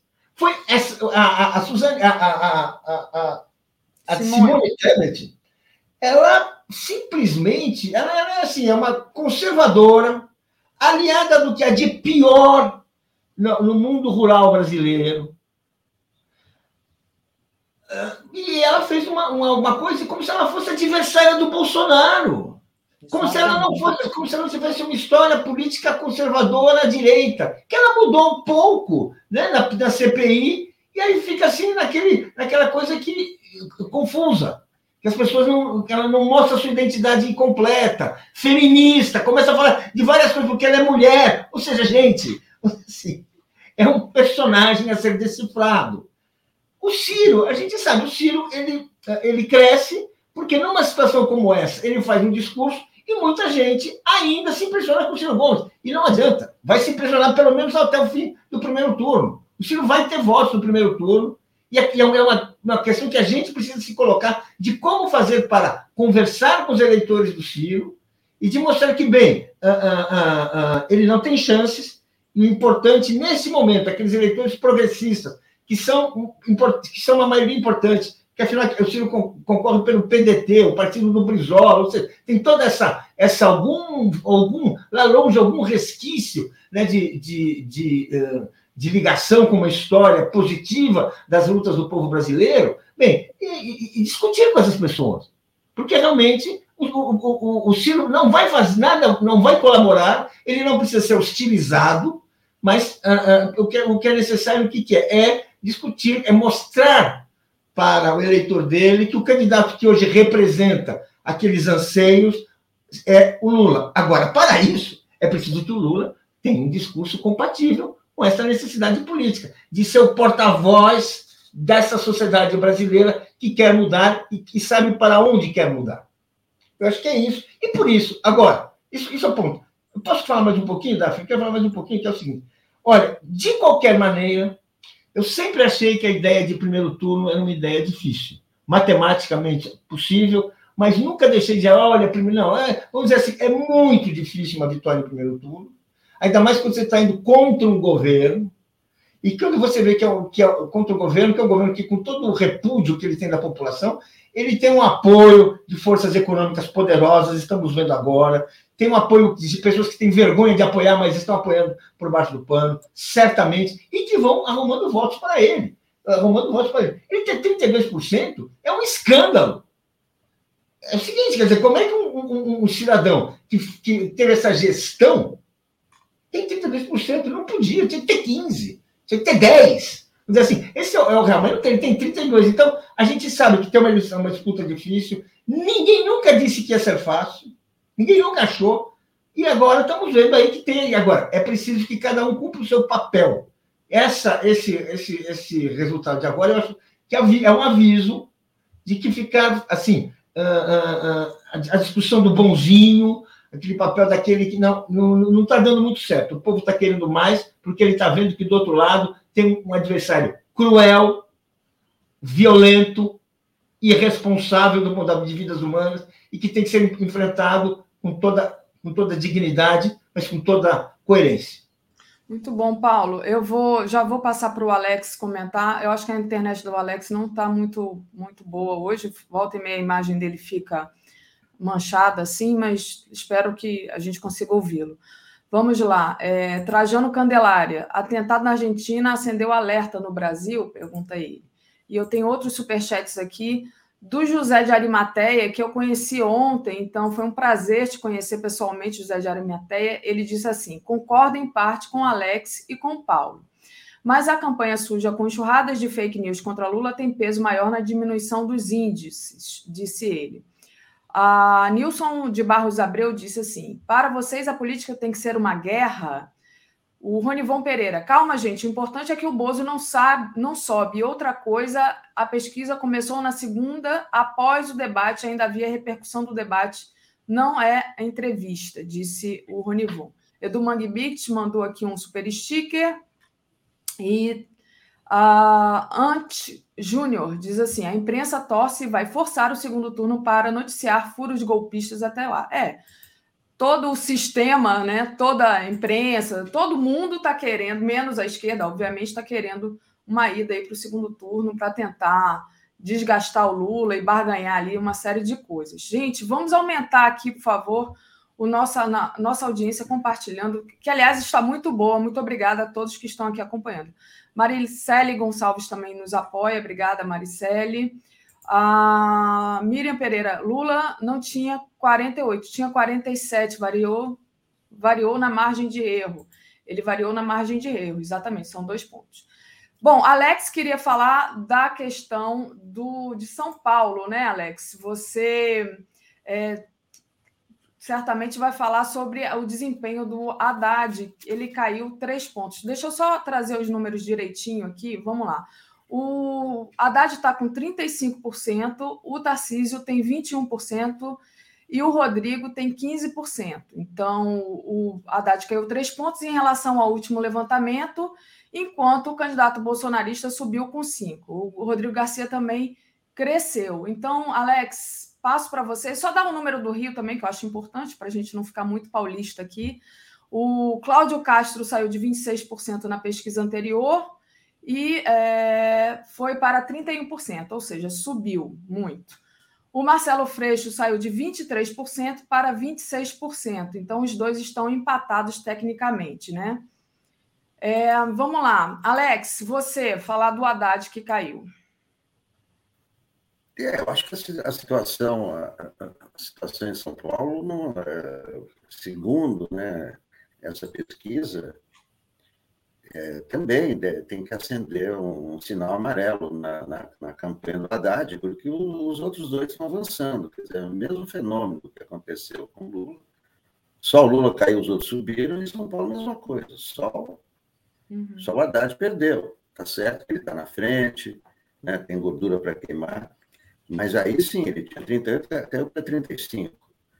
O, o Tarcísio de 20, de 16 foi para 21. O Garcia de 11 foi para 15. É, então, o, o que acontece aí? É, a preocupação é com o segundo turno. Eu não, não, não acho que é, o Haddad, é, já tem para o Haddad perder a liderança. Ele, ele vai continuar na liderança e, e, deve ganhar no primeiro turno. A preocupação é com o segundo turno. Porque é, se na pesquisa anterior, duas semanas atrás, o Tarcísio e o Garcia somados davam 27, quer dizer, 10 a menos do, do, que, do que o Haddad, agora a soma deles supera já o Haddad. 21 mais 15, 36. E o Haddad tem 35. Daí a preocupação no segundo turno. Por quê? Um dos dois vai, vai para o segundo turno, provavelmente o Tarcísio, e o eleitorado do, do, do Garcia, o eleitorado conservador, ele veio do DEM, ele estava à direita do PSDB, que ele está. Então, o eleitorado do Garcia, mais possivelmente, votará no Tarcísio. Daí é uma situação péssima né, para o segundo turno, né, por mais que o, o Garcia, o Garcia é inexpressivo, é desconhecido, deve ficar em terceiro lugar, mas o eleitorado dele é um eleitorado muito parecido com o eleitorado do, do Tarcísio. Então, é, é preocupante, é, preocupante também. É para ficar atento, né, Alex? É, gente, antes de passar para o Paulo comentar e pedir um pouquinho de paciência para o Brian, que já está aqui na sala de espera, deixa eu trazer uma surpresa aqui para vocês. Bom dia, Leonardo Atushi. Bom dia. Ele acordou. Ah, Alex. Sentiu, sentiu as críticas, né? Sentiu as críticas. Realmente. Sentiu as críticas. Alex, Alex zoa todo mundo, né? Gente, queria agradecer muito aí a Daphne é. por fazer o bom dia. É. Bom dia ao Paulo, bom dia ao Alex, tudo bem com vocês? Não, só queria trazer um pouquinho sobre o, o, o Milton Nascimento, né? Realmente foi um evento assim transcendente na noite de ontem aqui em São Paulo e foi uma grande cerimônia de agradecimento né, pela obra desse gigantesco artista brasileiro internacional. 80 anos de idade, prestes a completar, vai completar 80 anos. É, ele está fazendo essa turnê chamada A Última Sessão de Música, né? E vai completar, vai finalizar quando completar 80 anos no Mineirão, né? É, e realmente foi uma emoção muito forte para todo mundo que estava lá. É um negócio difícil até de descrever, é, o Milton já tem uma idade avançada, né? Num, é um show em que ele divide com outros artistas também.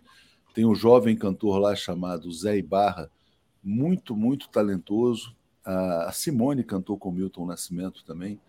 E, olha, realmente, quem ainda tiver chance, tente assistir, porque é algo assim transcendental, né? Então, isso que eu queria só transmitir aqui para vocês, que o Milton é qualquer coisa, né? Então, isso realmente. Ó, vou, vou botar aqui um comentário aqui da, da Neuza, e ele fala, ela fala assim: ó, Clube da Esquina para sempre, que nesse ano foi eleito, escolhido como o melhor álbum de todos os tempos da música brasileira, né? Então, queria só passar aqui para fazer um registro.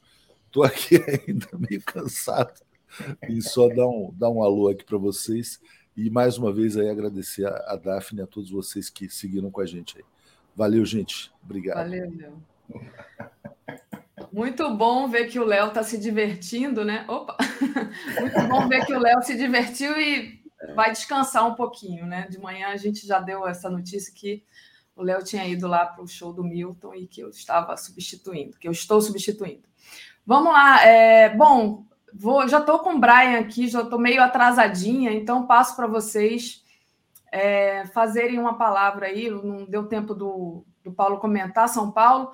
Mas tem aqui o comentário do Veiga. Também assisti Milton aqui no Rio. Foi mais um tributo que um show, exatamente. Viva Milton. Gente, eu queria muito ir nesse show. Tô com muita inveja do Léo. Mas, Paulo, passo para você se despedir, fazer um comentário rápido, se puder, e Alex também. Se puder, né? Você sabe que eu sou meio prolixo. Não, olha, uh, tivemos aí, vamos guardar o dia de hoje como um dia no qual a gente tem assim, uh, tem um retrato, que é apenas um retrato o candidato Lula é o candidato uh, absolutamente favorito para vencer essas eleições.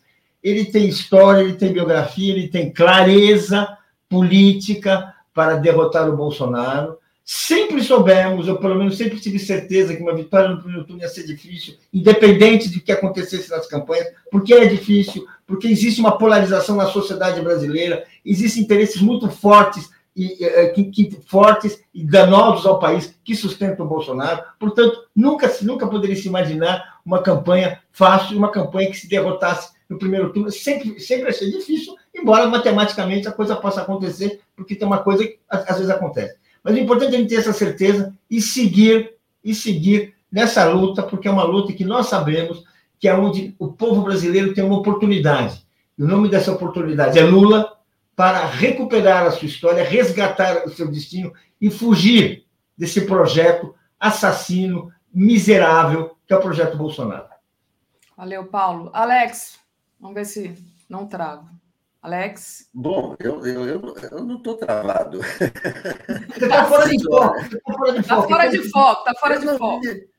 Não, sabe que é? Que tem uma luz aqui atrás de mim, é o sol. É, é isso que está incomodando. Eu, eu preciso Fechar a janela e pôr uma luz na algum, frente. Algum biombo aqui, mas olha, olha, eu acho que eu já falei tudo que eu tinha que falar. Muito obrigado a todos mais uma vez. Obrigado a você, obrigado ao Paulo. E siga em frente, já está atrasado 11 minutos, Daphne. Vamos lá, senão vou, vou puxar minhas orelhas. Obrigada, Alex. Beijo, Paulo. Valeu. Trazendo aqui o Brian. Comentário de Brian Meir. Comentário de Brian Mir. Bom dia, Brian, tudo bem? Bom dia, direito do Nevasca do Recife. Pois é, você, você precisa mudar essa foto, você é mais do que ninguém, né? É uma foto engraçada, né? Mas tipo assim, foi, coloquei como piada no meu Facebook. Eu não entendo como ficou nessa abertura. O, o, deixa eu agradecer aqui o Frederico Veloso. É... Bom, eu não sei, não entendi aqui a, a, a mensagem do Frederico. Vou, vou avaliar para ver se eu entendo antes de ler, mas de qualquer forma, obrigada pelo apoio. A Diama Vale, Milton e Betânia falam com Deus. Muito bom, muito bom comentário, exatamente. Vamos lá. Brian, queria que você trouxesse para a gente as principais manchetes internacionais sobre a tentativa, é, o atentado contra a Cristina Kirchner, né? Ok, um, primeiro vou, vou puxar New York Times para a tela, mas eu quero falar uma coisa sobre pesquisas, né? Porque eu sou ah, então sociólogo uh, formado nos Estados Unidos, que é uma área completamente depolitizada e foca muito em pesquisas eleitorais, como construir, como avaliar e tal. E uma coisa muito importante para lembrar é que se a diferença está dentro do margem de erro, você não pode dizer que, por exemplo, Lula perdeu, ou fulano cresceu, Ciro cresceu, porque a própria agência de pesquisa não está dizendo isso. Está dizendo que é uma oscilação dentro do margem de erro. Ou seja, se vai 2% para cima ou para baixo, você não pode interpretar isso como uh, realmente uma perda, um crescimento de um candidato. Estatisticamente falando, uh, não representa uma mudança significativa. E eu acho, eu tenho alguns amigos e amigas no meu grupo de WhatsApp que entram em pânico qualquer momento que um, Bolsonaro cresce um ponto, Lula perde um ponto, mas não pode avaliar as coisas assim. Né? Senão você vai enlouquecer, porque a própria agência de pesquisa não está dizendo isso. O pessoal está muito sensível, Brian. Está todo mundo muito assim, melindrado, digamos, porque é, é muito medo, né, de da gente não conseguir tirar Sim, o nominável do poder. Então, está todo mundo muito sensível. Mas diga aí, e, e a Cristina puxa, Sim, puxa, eu tenho algumas coisas que vou puxar aqui na tela. Uhum. Relevante é de dizer que, tipo, não entra nos manchetes, não entra na primeira página, nem do New York Times, nem do o Guardian, nem do Washington Post. Se ah. você vai na página do jornal mesmo, não tem. Se você vai no na página do web, tem um pouco. Uh, bem embaixo, o Washington Post menciona, tipo, se vocês fazem o scroll, um, dois, três páginas para baixo, tem. Eles todos colocam matéria, mas um, eu não confirmei The Guardian, né? The Guardian não tem nada na página deles sobre isso. The Guardian. E é cinco horas mais tarde lá. Eles tinham tempo para montar uma coisa, um manchete. Uh, agora imagina se fosse a tentativa contra um ex-primeiro-ministro britânico, ou, né? Porque na época do presidente do Kirchner, né, a Argentina era um dos, um dos, é um dos G20, né? Se fosse um país do G20 do Norte, um ex-presidente, atual vice-presidente, sofreu um atentado desse, seria no, na, na capa do jornal. Agora, todas essas matérias que eu li enfatiza pelo menos dois ou três vezes durante a matéria corrupção contra alegações de corrupção contra Cristina Kirchner. Sem mencionar que tipo tem uma história de falsas alegações de corrupção na América Latina por causa do lawfare contra Lula. Nada disso, né? Está fazendo os mesmos um, assassinatos de caráter dela o Washington Post fala que ela é uma figura polarizante, né? como, como se fosse uma extremista. Uh, outro jornal chama ela populista da esquerda, né? que pela mídia burguesa anglo, do Inglaterra e dos Estados Unidos, populista da esquerda é qualquer pessoa que não é neoliberal. Né? Porque apoia a economia keynesiana, é populista né? ou, de, ou economia desenvolvimentalista, né? Então, né? Sim, ok, eu vi o comentário. Tebet cresceu acima do margem de erro. Esse é um assunto para comentar, né? Sim. Fora Olha do de erro, sim, tá certo. Uh, mas, uh, mas per, uh, per diminuição dentro do, do margem de erro não é necessariamente um diminuição a agência da pesquisa não está dizendo que Lula perdeu popularidade, está dizendo que é dentro do margem do erro. Né? Não pode afirmar que é real ou não. A probabilidade, três, a probabilidade de acerta do Datafolha é de 95% dentro do margem de três pontos para cima ou para baixo. Se você começa a analisar dentro daquele margem dos três pontos, a probabilidade diminui drasticamente entendeu? Ah, preciso do Brian analisar óbvio. Obrigado. Está te elogiando aqui. Precisou de Brian para analisar o óbvio. Parabéns. A galera aqui fica desesperada e influenciada. Não, é muito bom esse seu comentário sobre as pesquisas, porque, de fato, como eu falei, está todo mundo muito sensível e qualquer variação, mesmo dentro da margem de erro, é, causa aí um, uma certa angústia. Né? A Diama Vale foi aquele que você comentou, a Tebet cresceu fora da margem de erro, e os votos não parecem ter saído de Bolsonaro, podem ter saído dos indecisos, mas se saiu do Lula é relevante sim. É, me, me parece mais que saiu mais dos indecisos, porque, eu, como disse o Brian, está dentro da margem de erro a variação do Lula. Né, Brian? Brian, é, hoje eu estou assim, super. Me atrasei aqui Fiquei bastante tempo com o Zé Reinaldo nessa questão da Cristina Kirchner, que vou comentar com também Natália. Queria que você falasse é, sobre essa matéria da Sputnik que saiu, que nós é, falamos também, que é sobre essa questão da administração Biden, que promoveu vasta censura em redes sociais.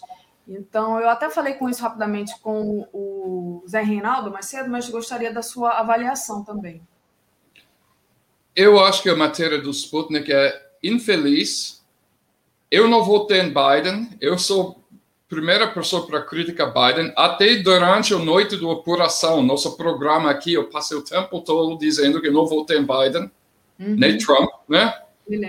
Mas o que o governo federal está fazendo é mais ou menos parecido com o que o TSE está fazendo agora e que outros governos estão fazendo chega ao ponto, primeiro, quem está fazendo a acusação de censura são dois ministros públicos estaduais dos dois dos mais estados mais reaça conservador pro QAnon dos Estados Unidos, Missouri, que tem a maior população de integrantes do Ku Klux Klan nos Estados Unidos, e o maior número de grupos terroristas da ultradireita, e o Louisiana, que é tradicional do sul, conservador, né? Eles estão dizendo isso. O que o governo federal está tá tentando fazer é regularizar a, a mídia social no mesma forma que a imprensa está regularizada. Ou seja, você não pode mentir, você não pode lucrar, que os mídias, os aplicativos, uh, mídia social lucram muito com isso. Lucrar acima de espalhar informação que um, promover a morte pelo Covid-19. Que é isso exatamente que aconteceu nos Estados Unidos e no Brasil. Você não pode lucrar acima de uma postagem que disse que ozônio no rabo cura Covid-19, como muitas pessoas fez no, no, nos mídias, uh, no, no Twitter, etc., no YouTube, durante a pandemia, porque morreu muita gente. Também você não pode dizer que uh, o, o sistema eleitoral não funciona sem prova esse tipo de regularização. Mesma coisa que, tipo, se Globo colocou no, no manchete ozônio no rabo cura Covid-19, sem informação apoiando isso, pode responder no justiça. E o problema é que a burguesia midiática chora censura para qualquer tentativa de regularização da mídia. A gente viu Globo mentindo, mentindo, mentindo para anos sobre Lula sem repercussão nenhuma. Né? E a mesma coisa acontece nos Estados Unidos. Inglaterra é o pior, né?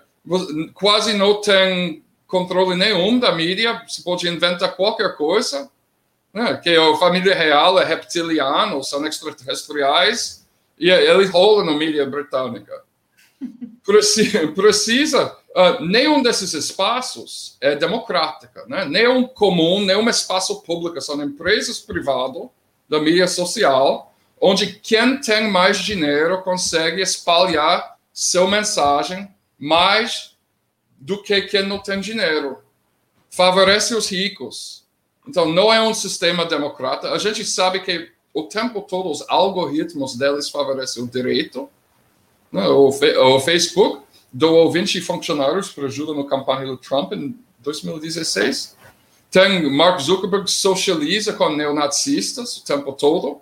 Então, uh, eu não acho, pessoalmente, eu não confio nada no governo Biden, mas eu não acho, em teoria, errado nem que o governo Biden está fazendo, o, o, governo dos Estados Unidos, né? porque nem sei se esse nasceu do governo do Biden, pode ser uma coisa que nasceu antes, dentro dos juizados e tal. E também eu apoio uh, o TSE nesse momento tentando minimizar fraude eleitoral nas redes sociais. Desculpa, porque a nível da mentira, por exemplo, eu postei a mensagem de Lula em solidariedade com Cristina Kirchner hoje no Twitter, e uma média dúzia de bozo bots começar a acusar Lula de assassinação sem Daniel, no meu moral. Então, vira um espaço de, de calúnia. Não precisa de um tipo de regularização. Por que que se eu caluniar uma pessoa na vida real, nos Estados Unidos, eu posso responder um processo de 24 milhões de dólares, como aconteceu com Johnny Depp e o Amber, um processando o outro. Mas se fala isso, sabe, se eu falo, caluniar uma pessoa no mídia social, eu tenho é, liberdade de expressão se eles tiram, tiram meu fala do ar. Então, na minha opinião, é isso, né?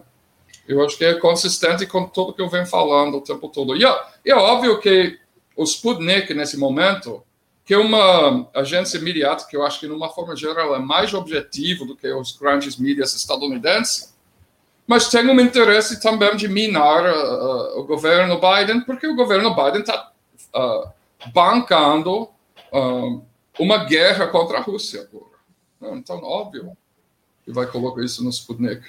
Muito bom, Brian. Para finalizar, queria que você falasse um pouco da entrevista que você fez com o Stephen Fry, né? Que, cuja dublagem quem fez foi o Alex Solnick, nosso Alex, e que vai ao ar no 247. Você me disse que vai ao ar hoje, eu olhei aqui, aqui na programação, não está. Será que não é amanhã e você se enganou? Ou então, Gisele falou para mim que vai entrar no ar às 21h30 hoje. Talvez não montou o banner ainda. É, mas eu, que eu entendo que vai entrar 21 e 30. Stephen Fry foi, para quem não sabe, a primeira estrangeiro do, do mundo anglo para entrevistar Jair Bolsonaro e alertar o mundo sobre ele em 2014, num documentário que ele fez sobre direitos dos do LGBT. Ele é um dos atores, escritores, diretores e produtores mais queridos da Inglaterra. Ele começou, uh, ficou famoso num programa de comédia que ele fez com Rowan Atkinson, que virou Mr. Bean depois, e um outro programa com o uh, Hugh Laurie, que virou Dr. House depois. Né? Além disso, ele elaborou quatro romances. Ele é um homem muito culto, Uh, mas eu não sempre acordo com tudo que ele fala. Aqui é da entrevista do Bolsonaro, né? Eu botei porque as pessoas não ligam quando olham, quando a gente olha o rosto dele, a gente sabe quem é, né? Mas sabe quem é, exatamente. O nome. Exatamente. O um, uh, que, que eu estava falando? Então, ele é um cara do centro-esquerda burguesa da Inglaterra. Eu não concordo com tudo que ele fala, mas ele é muito culto. Então, eu acho muito bom que Alex Solnick fez a dublagem dele. A gente está experimentando com dublagem em vez de legendas. Eu dublei eu, que já é engraçada, porque o roteiro é, é melhor. Em, eu uso palavras que eu não normalmente uso em português, né? E o Alex Solnick fez uma dublagem fantástica, né? Todo empolgado, melhor do que Herbert Richards. Uau! Então, eu espero que todo mundo assiste, porque ele fala alguns, ele faz alguns pontos super importantes e aquele coisa que você pode mostrar para seus parentes mais velhos que está indeciso ainda, que tem um pouco antipetismo de classe, sabe? Esse tipo de coisa eu acho que é bom compartilhar, porque ele faz uma análise muito objetiva, né? Que é, eu acho que tem um apelo a aqueles PSDBistas tradicionais da classe média do São Paulo. Assistindo isso, eles vão acabar voltando para Lula. Muito bom. Legal, eu tô louca para assistir. É, Brian, cadê Natália? Natália estava aqui. Volta, Natália. Obrigada, Brian. Um beijão para você. Estou trazendo a Natália aqui. Valeu. Cadê a vinheta da Natália agora, gente? Comentário de Natália Umbanda. Oi, Natália. Bom dia, Daphne. Desculpa, é que eu tô aqui na loucura. Eu me mudei ontem, aí eu comecei a, a acelerar tudo para, pelo menos, né, conseguir estar aqui hoje com todo mundo. Bom dia. Bom dia, obrigada por você fazer o esforço de estar aqui conosco, mas foi muito engraçado. Na hora que eu ia te puxar, eu falei, ué, a cadeira tá vazia. Eu ia puxar só o espelho e ali a arara de, de roupa da Natália. Bom, Natália, vamos lá, né? Queria que você falasse, obviamente, né? O nosso assunto principal de hoje é a tentativa de assassinato da, da Cristina Kirchner, né? Foi ali, é, enfim, não sei se a gente pode chamar de sorte, né? Mas a arma não funcionou. Esse brasileiro de 35 anos que mora desde criança na Argentina e que tentou é, matá-la com um tiro no rosto, né? Então, passo para você, vou te deixar aqui sozinha na tela, mas estou te escutando. Olha, é, Daphne, pessoal assistindo, antes de tudo, bom dia. Quem tem me acompanhado sabe o que, que eu noticiei semana passada? Um atentado contra a equipe do Petro. Um atentado contra a equipe do Petro, na Colômbia. O que, que aconteceu no começo de novembro? Um atentado contra a família do Gabriel Boric. Mas é a, o que, que aconteceu no Brasil? Militante petista assassinado. Então, a gente não pode olhar para essa situação como um caso isolado. Claro, a Cristina está passando por um momento muito difícil. Semana passada eu, eu entrevistei um militante peronista é, o Fabian Restivo para o Veias Abertas, ele explicou como é que está a situação na Argentina, está tudo muito volátil nesse momento, mas isso não é isolado, não é na Argentina, não é no Brasil, não é na Colômbia.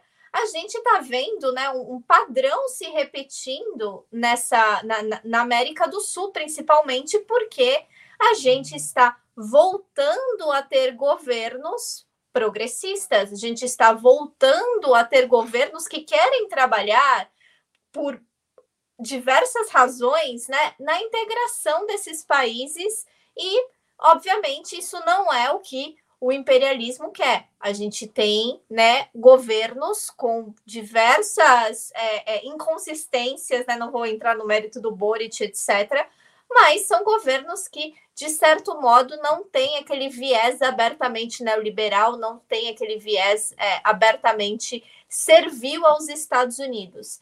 E são essas pessoas que estão justamente sofrendo ataques.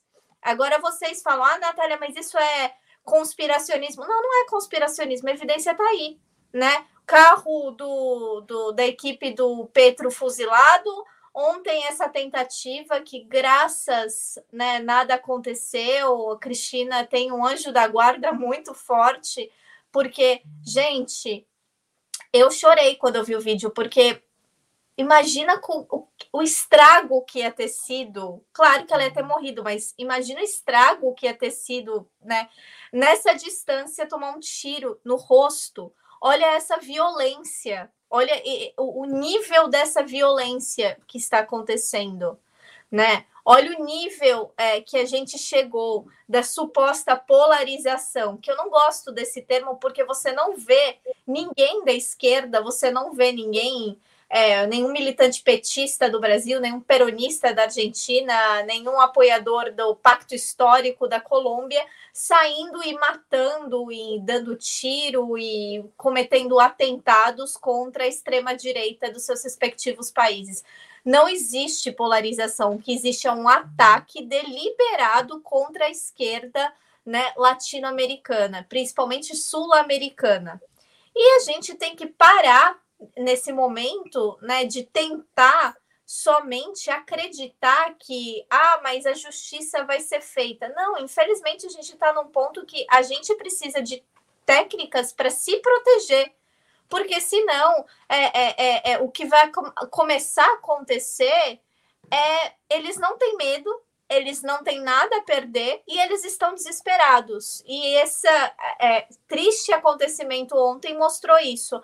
Ah, mas o cara era ligado a neonazistas, etc. Gente, toda a extrema-direita latino-americana é ligada com neonazistas. Eles têm, inclusive, é, histórico já. É só você ver né, a posição dessas lideranças é, em relação a, por exemplo, esses ataques que acontecem contra militantes políticos, contra sem, é, é, é centrais sindicais, contra é, os militantes da indígenas, militantes da terra, sempre é ignorado, sempre é, é algo que, que eles vão arrumar uma, um, um jeito de dar uma passada de pano. E a gente não pode passar pano, a gente não pode normalizar o que está acontecendo, porque isso é muito sério. Então, estou aqui pedindo encarecidamente para todo mundo que está assistindo, que eu acredito que né, é do nosso campo, se protejam, não, não, não, não marquem bombeira. A gente é, é, é, tá vendo que eles não têm medo, que eles não têm nada a perder. Então é muito importante que a gente tenha um plano de conseguir ficar protegido ou pelo menos a salvo desse tipo de gente por um tempo. Porque essa movimentação de mudança, eleição do Lula, não vai apagar essas pessoas, assim como a eleição, né, o poder que a Cristina tem na Argentina não apagou a existência dessas pessoas, a eleição do Petro não apagou a existência dessas pessoas. Então, a gente precisa muito, muito fazer as nossas estratégias, fazer o nosso plano de segurança. Por favor, pessoal da equipe do presidente Lula, gente, reforcem o máximo. Falar, né?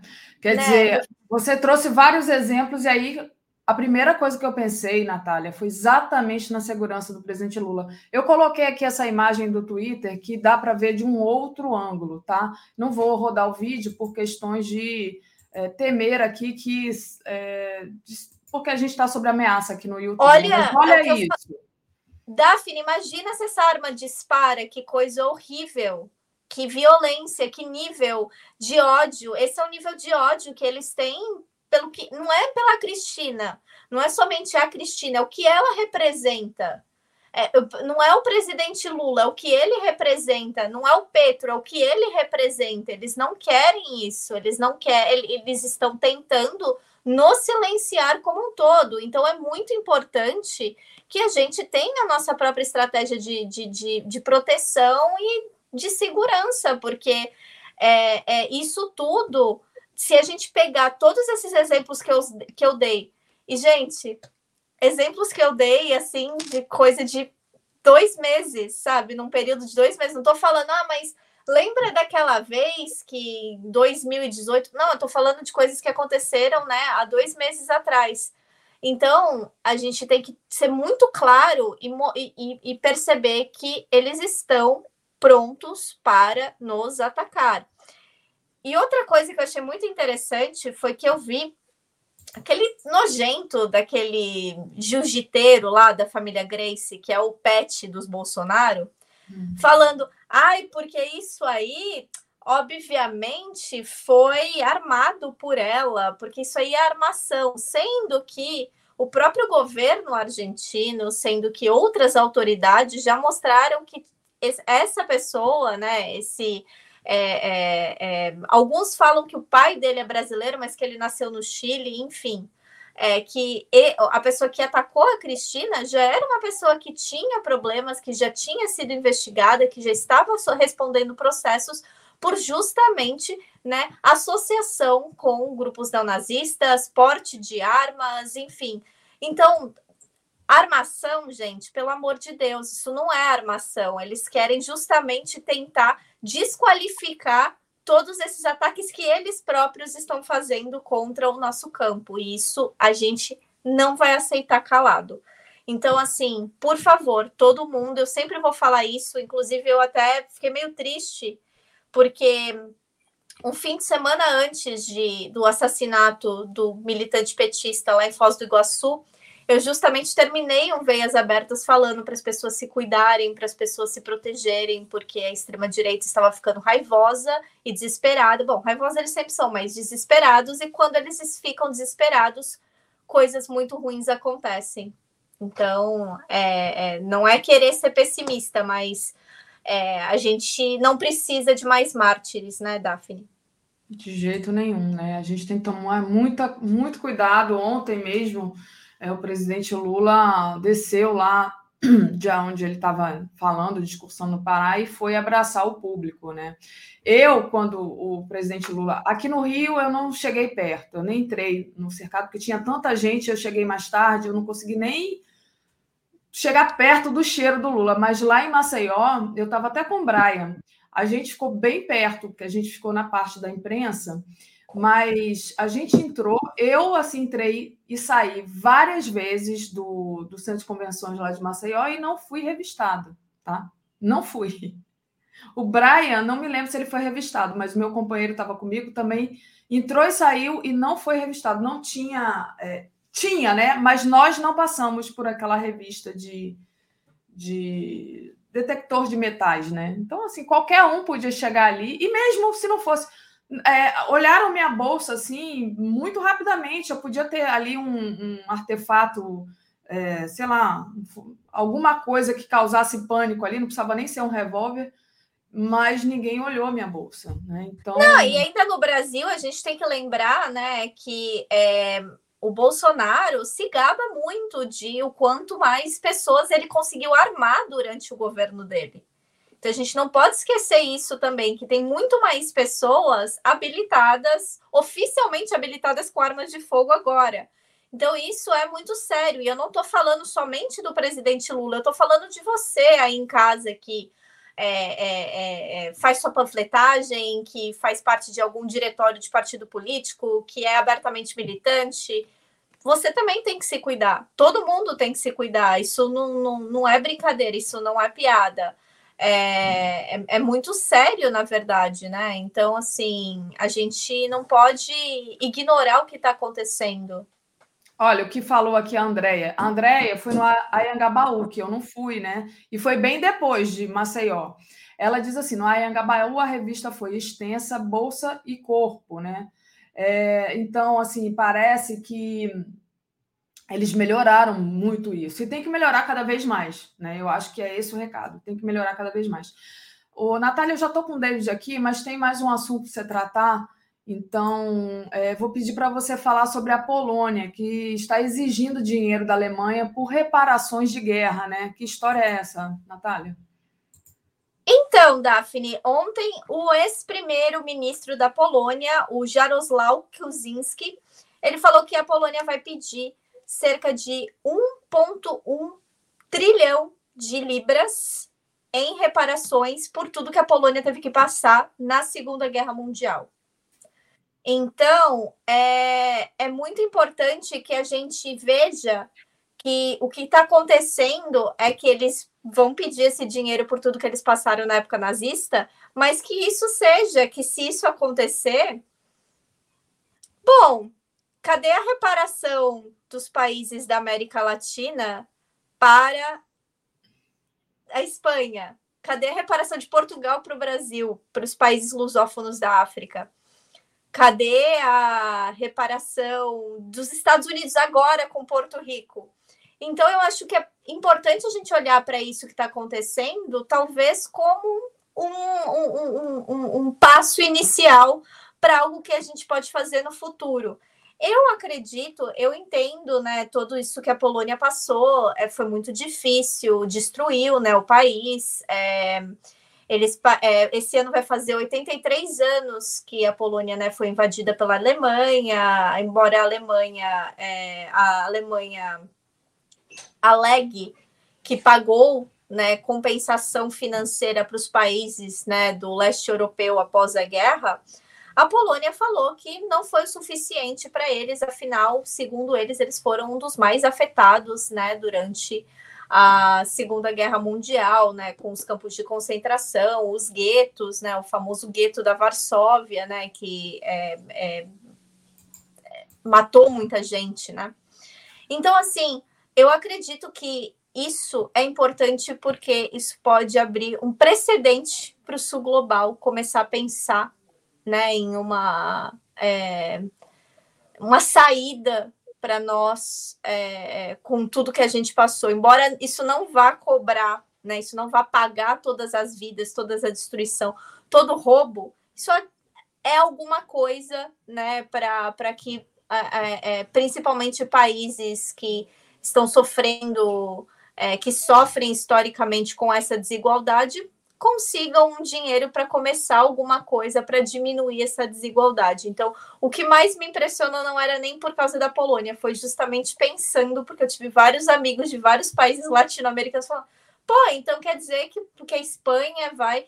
E só a critério de curiosidade, a Espanha não é, tem uma briga eterna com o Lopes Obrador, presidente do México, porque o Lopes Obrador quer que o governo espanhol se desculpe pela né, colonização espanhola, né, pelo, pelo massacre né, dos povos indígenas que eles promoveram né, durante o processo de colonização.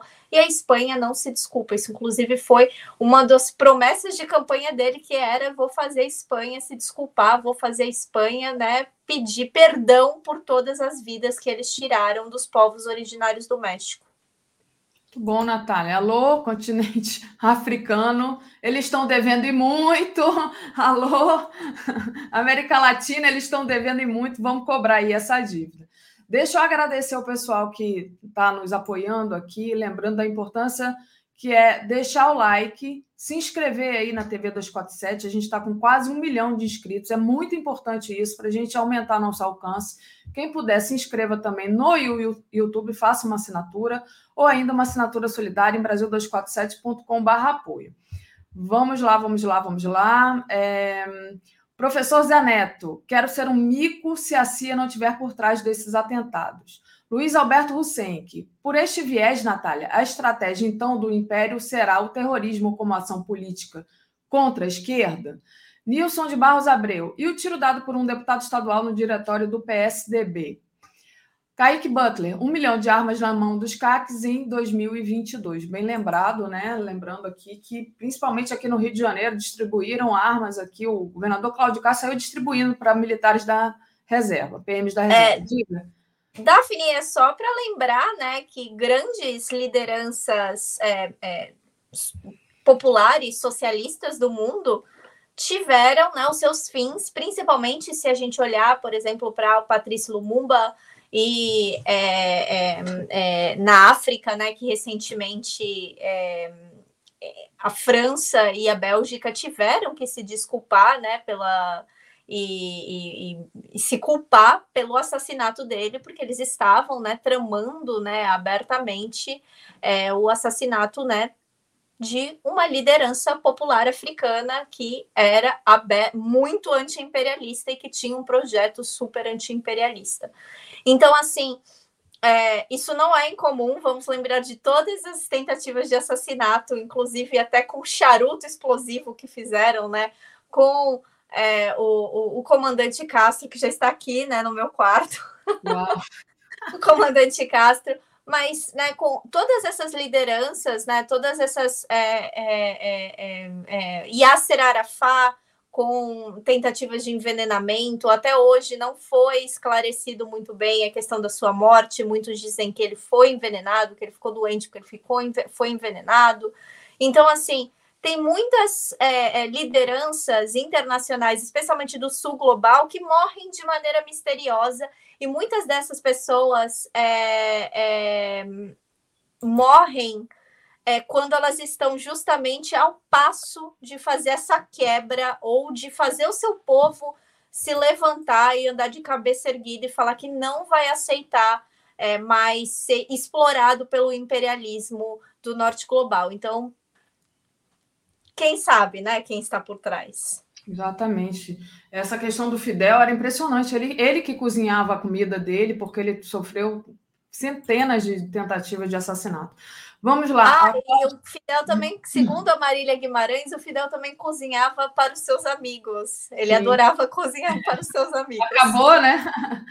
A Cláudia Maria da Dico, da, é, da Dico, não tem acento. A conexão entre os fatos recentes feita por Natália é essencial para a compreensão do contexto sul-americano. Verdade. Nostálgico diz assim, mas o. É, desculpa. O que o Lula vai fazer com as clínicas de internação compulsória, verdadeiro depósito de pessoas, pessoas internadas há anos como uma prisão perpétua? Traz aquele. Natália, eu estou super atrasada hoje. O David está aqui criando barbas brancas na sala de espera, mas eu peço para você trazer a, a seu, Então, hoje não tem veias abertas, porque eu ainda tenho que me desempacotar, ainda tenho que arrumar minhas coisas, porque eu mudei de cidade, mudar sozinha é muito difícil, mudar de cidade, etc. Mas segunda-feira tem globalistas, eu e Brian estaremos aqui, a gente vai trazer mais desdobramentos. Me desculpem e pode ter certeza que semana que vem volta tudo ao normal. Então, queria desejar a todos uma boa sexta-feira. Obrigada, Natália. Beijão, valeu. Trazendo aqui David. Bom dia, David. Desculpa aí a, o atraso. Bem, bom dia, bom dia, Daphne, bom dia a todas e todos que estão conosco aqui no Bom Dia 247. Pois é, David, a gente tinha preparado aqui uma extensa pauta para falar, é, enfim, da, da, questão aí dos acordos, do acordo coletivo de trabalho, da categoria petroleira, enfim, essas questões todas, mas você me interpelou essa manhã é, muito indignado com essa questão da tentativa de assassinato da Cristina Kirchner. Né? Então, eu passo para você fazer seu comentário. É, esse que é um brasileiro que, mas que está muito desde pequenininho lá, mas que claramente é uma pessoa de extrema direita, né? E aí a gente fica se pensando, olha o perigo, né? Daphne, de fato, ontem, quando eu recebi essa notícia, eu fiquei um tanto quanto assustado, assim como é, quando tivemos aí o assassinato do companheiro Marcelo ali em Foz do Iguaçu. É, quando a gente para, então, para ler sobre esse elemento que tentou cometer um homicídio e um crime de ódio contra a companheira Cristina Kirchner, a gente percebe o tão quão é grave a situação que nós nos encontramos aqui no Brasil. Quando você para para observar as postagens dele, quando você para para observar os símbolos que ele utiliza, quem não prestou atenção, aquela tatuagem que está no cotovelo dele é um sol negro, é um símbolo neonazista. E, infelizmente, é isso que esse atual presidente da República ele incita no Brasil, não de agora, mas já de muito tempo. Eu sempre cito esse filme aqui, mais uma vez recomendo aos companheiros e companheiras que estão conosco, que é o filme A Onda. É um clássico que demonstra como o fascismo ele se movimenta, como ele é articulado e os prejuízos que se tem do descontrole disso. Porque a incitação ao ódio, os símbolos que são utilizados, tanto pelo presidente da República quanto pelos seus seguidores, e, como aqui disse a companheira Natália, é, as pessoas estão armadas, são mais de um milhão de armas que foram, infelizmente, vendidas, comercializadas para esses famosos CACs, que são seguidores, em sua ampla maioria, do Bolsonaro e que, infelizmente, também flertam com o fascismo. Então, é de fato muito preocupante a nossa situação, Daphne. Um alerta que a gente faz aqui para cada companheiro e companheira é o quê? Ficar sempre muito atento, muito atenta, ter cuidado, mas não ter medo. É, nós precisamos, em vez de reagir é, contra tudo isso com ódio, com rancor, com violência, que nós possamos reagir com amor, com ternura, mas com cuidado e atenção, até porque esses casos estão ampliando e a tendência até o dia 2 de outubro, infelizmente, é que tenhamos outros, mas que nós, pelo menos, aqui estejamos atentos e atentas ao que está acontecendo ao nosso redor. Não vamos dar vacilo, né? Deixar aqui que esses loucos, fanáticos, lunáticos e neonazistas, fascistas, possam nos fazer é, como as próximas vítimas. Muito bom, David. É importante esse, essa chamada de atenção, né? Porque de fato a gente, eu acho que melhorou muito a, a segurança, né? Mas a gente viu aí, como lembrou a Natália, Marcela Ruda, depois aquele episódio em Brasília, é um perigo muito grande. Mas, David, falando aqui um pouco sobre a questão energética, né? A gente noticiou aqui, discutiu amplamente é, contigo a questão da privatização da refinaria Landulfo Alves na Bahia e todos os problemas que aconteceram após essa privatização, né? É, inclusive não só para a população, mas também para os donos de postos de combustíveis, né? Agora, o Conselho de Administração de Defesa Econômica, o CAD, aprovou na terça-feira, no dia 30, a, refina... a venda da refinaria de Manaus, a Reman, e seus ativos para o grupo Atem. Então, o que significa essa decisão para a região norte do país? Né? Como é que vocês avaliam isso? E você vê, ainda dá para reverter essa decisão? Como é que você está vendo essa questão? Bem, Daphne, primeiro que o prejuízo para a população, não somente do Amazonas, mas de toda a região amazônica, estamos falando do norte do Brasil, é, principalmente, é gigantesco. Porque se na Bahia a gente já percebe a constituição desse monopólio regional é, bastante forte, porque tem um mercado muito cativo, a refinaria Landulfo Alves, que hoje está na mão da Selen, do grupo de investimentos ali dos Emirados Árabes, Mubadala.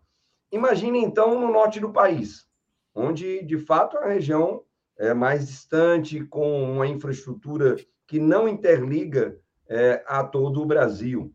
É óbvio que essa refinaria, essa empresa que está interessada em comprar a refinaria de Manaus, a nossa Reban, ela vai ter um mercado ainda mais cativo a ela porque não haverá, em hipótese alguma, qualquer tipo de competição, de concorrência. Interessante, Daphne, que além da FUP, além da Anapetro, distribuidoras locais entraram com ações e com a mesma reclamação contra o CAD e contra o TCU, falando da Ipiranga, da Raizen, é, da Equador, distribuidoras locais que entendem que se a refinaria, com toda a estrutura logística interligada a ela, for privatizada, o prejuízo é incomensurável. E o que fez o CAD? Que é para defender é, os interesses é, econômicos, a defesa é, da economia? Nada. Pelo contrário, aprovaram por unanimidade, com algumas ressalvas, essa venda, essa entrega, essa privatização. Por isso, Daphne, que nós ingressamos, junto com o Sindipetro Amazonas, a Anapetro, a FUP, com outra ação judicial na Justiça Federal questionando essa privatização. Além disso, nós soubemos que o ministro Fux, atual presidente do STF, colocou na pauta para julgamento do Supremo Tribunal Federal aquela reclamação que a gente já falou aqui várias vezes do Congresso Nacional Brasileiro contra essas privatizações das refinarias. Então, a previsão do julgamento é entre 9 e 16 de setembro, ou seja, a partir da próxima semana, um julgamento virtual, onde nós já estaremos, Daphne, fazendo interlocuções junto a esses ministros e ministras do Supremo Tribunal Federal, para que aquela reclamação do Congresso Nacional Brasileiro seja válida, seja reconhecida. Que é inadmissível que essas privatizações sejam feitas sem processo licitatório, sejam feitas sem qualquer debate com a sociedade e sem o aval do Congresso Nacional. Ou seja, elas são inconstitucionais, são ilegais. Por isso que nós temos dito que sim, quando o presidente Lula assumir o governo no dia 1 de janeiro, a gente vai ter a reversão dessas privatizações, porque são inconstitucionais, são ilegais e são prejudiciais à população brasileira. Nesse caso, muito específico, a população de todo o norte, nosso querido norte do Brasil, que com certeza temos pessoas aqui conosco. Muito bom, David, obrigada pela sua, sua análise. Deixa eu agradecer aqui a Leila Jenkins, que enviou um super chat. Vamos lá. Ela disse assim: Estados Unidos há muito tempo se utiliza de assassinatos e terrorismos pelo mundo. Exatamente, Leila falando ainda do, da tentativa, do atentado contra a Cristina. Né? David, última, última questão aqui para você.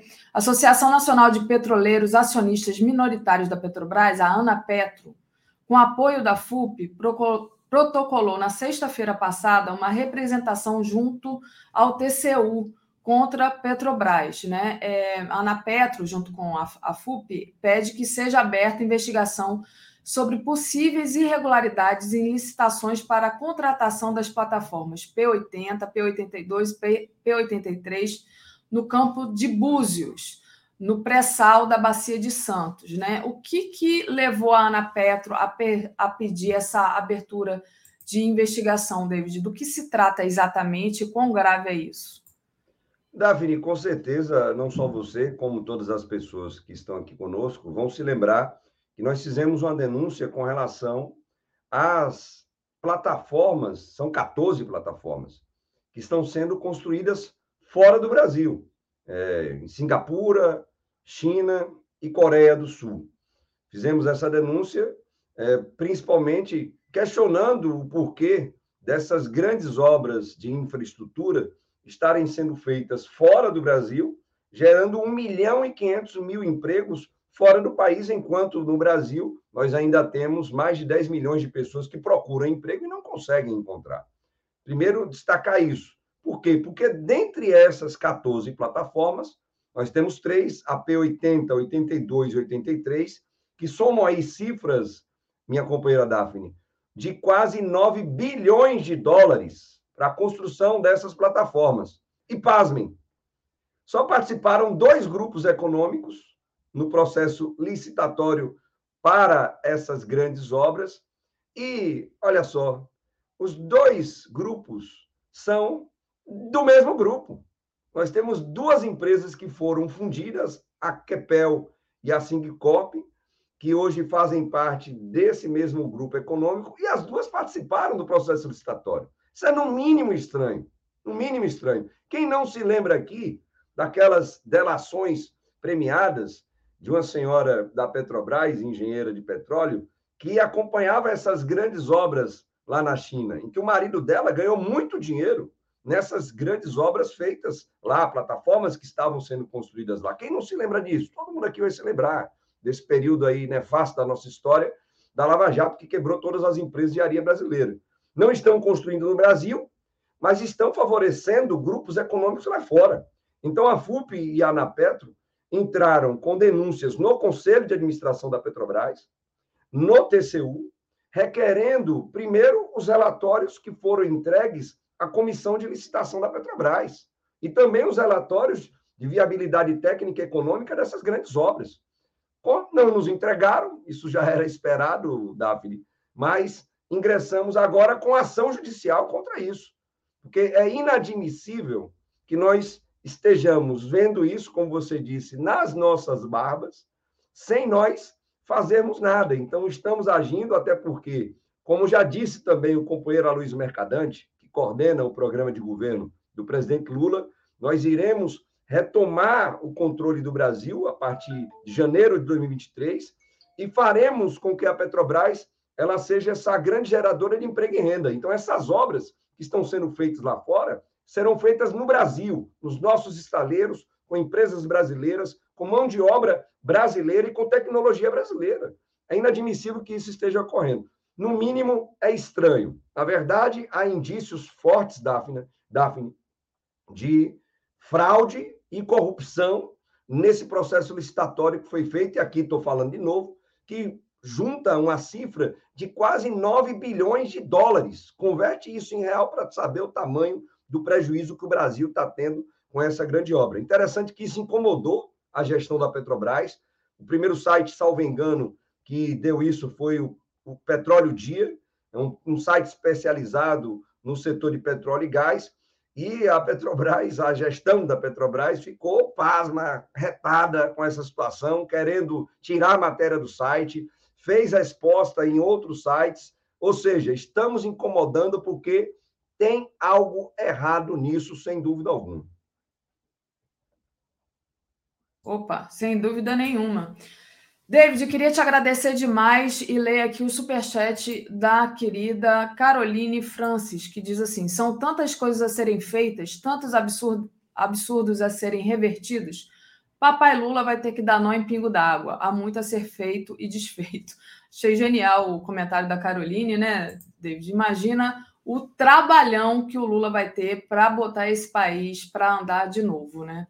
E toda a pressão, né, David? Porque eu dizia ontem que não é só eleger uma bancada que dê apoio, né? É eleger uma bancada que dê apoio para todas as mudanças que precisam ser, serem feitas e também uma bancada confiante, que não larga, não roa a corda na primeira pressão, porque a pressão vai ser muito grande, a gente já está vendo a pressão né, que está acontecendo. Primeiro, essa pressão toda para ter um para ter um segundo turno, né? O Lula está aí nas outras pesquisas, ele estava praticamente ganhando no, no primeiro turno, e aí teve esse debate e levantam a bola da Simone Tebet de uma maneira, né? Impressionante. Então, é, são as duas coisas, né?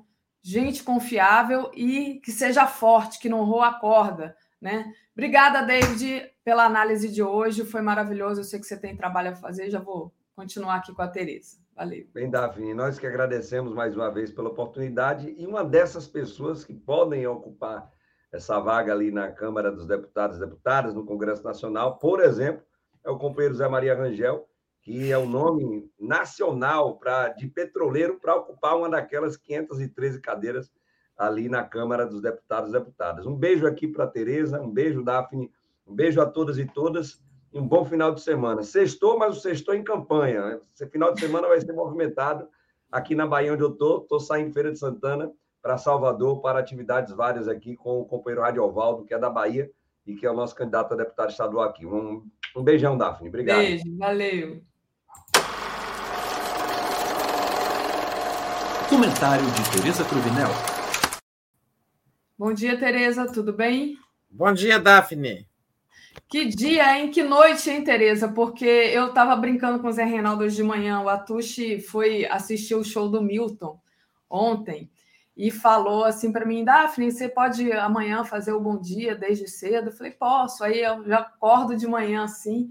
Ah, tentaram matar a Cristina Kirchner. Eu falei: coitado do Atushi, ele não consegue nem nem no show do Milton em paz, que acontece alguma coisa de terrível para esquentar o noticiário, né? Então, queria que você comentasse como é que você viu esse atentado, né? O Zé Reinaldo, por exemplo, fez uma frase lindíssima que eu espero que ele escreva um artigo depois sobre isso, dizendo que foi um apontar a arma para a de, democracia latino-americana.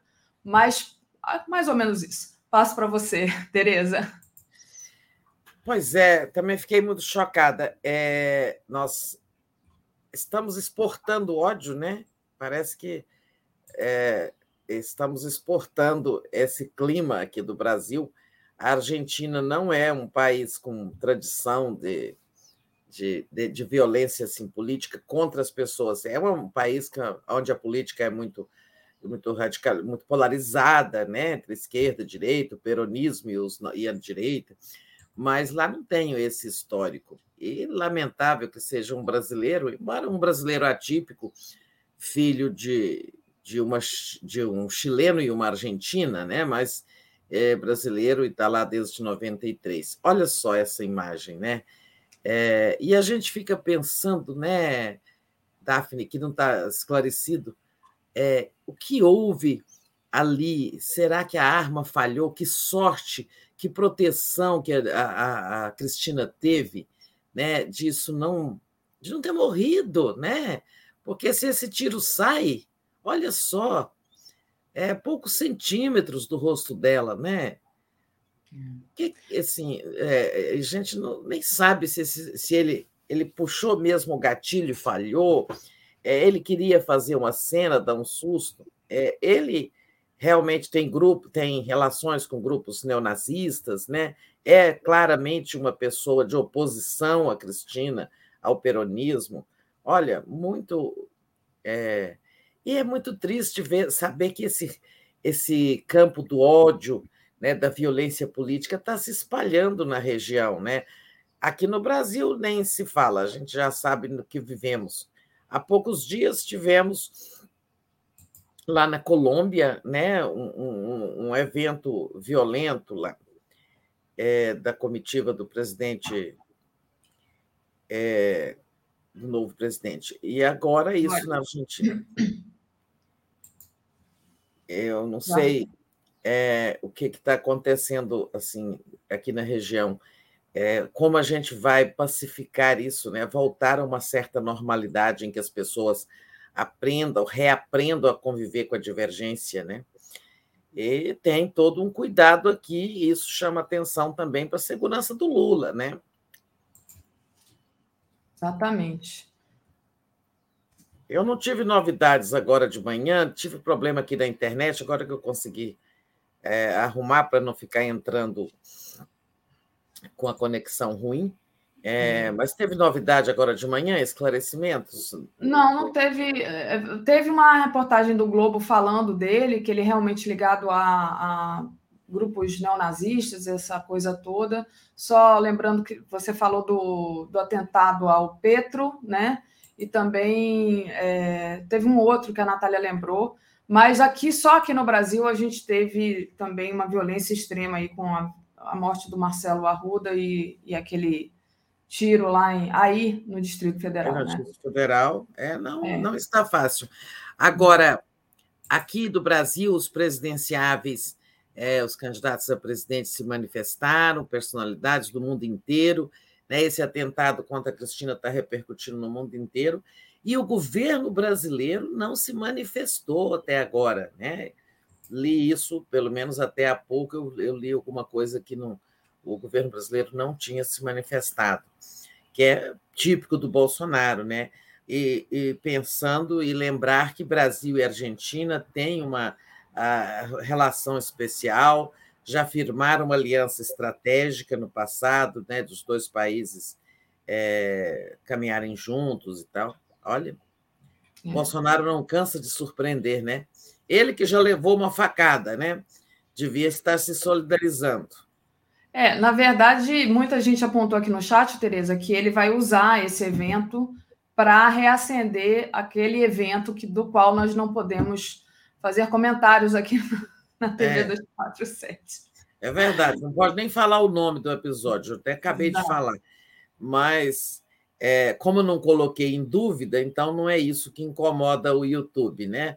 É. O que incomoda é questionar o que houve. Então, não pode questionar. Mas estou dizendo, ele que já foi vítima de violência, né, devia estar se solidarizando, mas ele, ele vai usar o contrário, ele vai usar para atacar a esquerda argentina, ele vai usar com um sentido oportunista, como sempre, né? Sim, como sempre.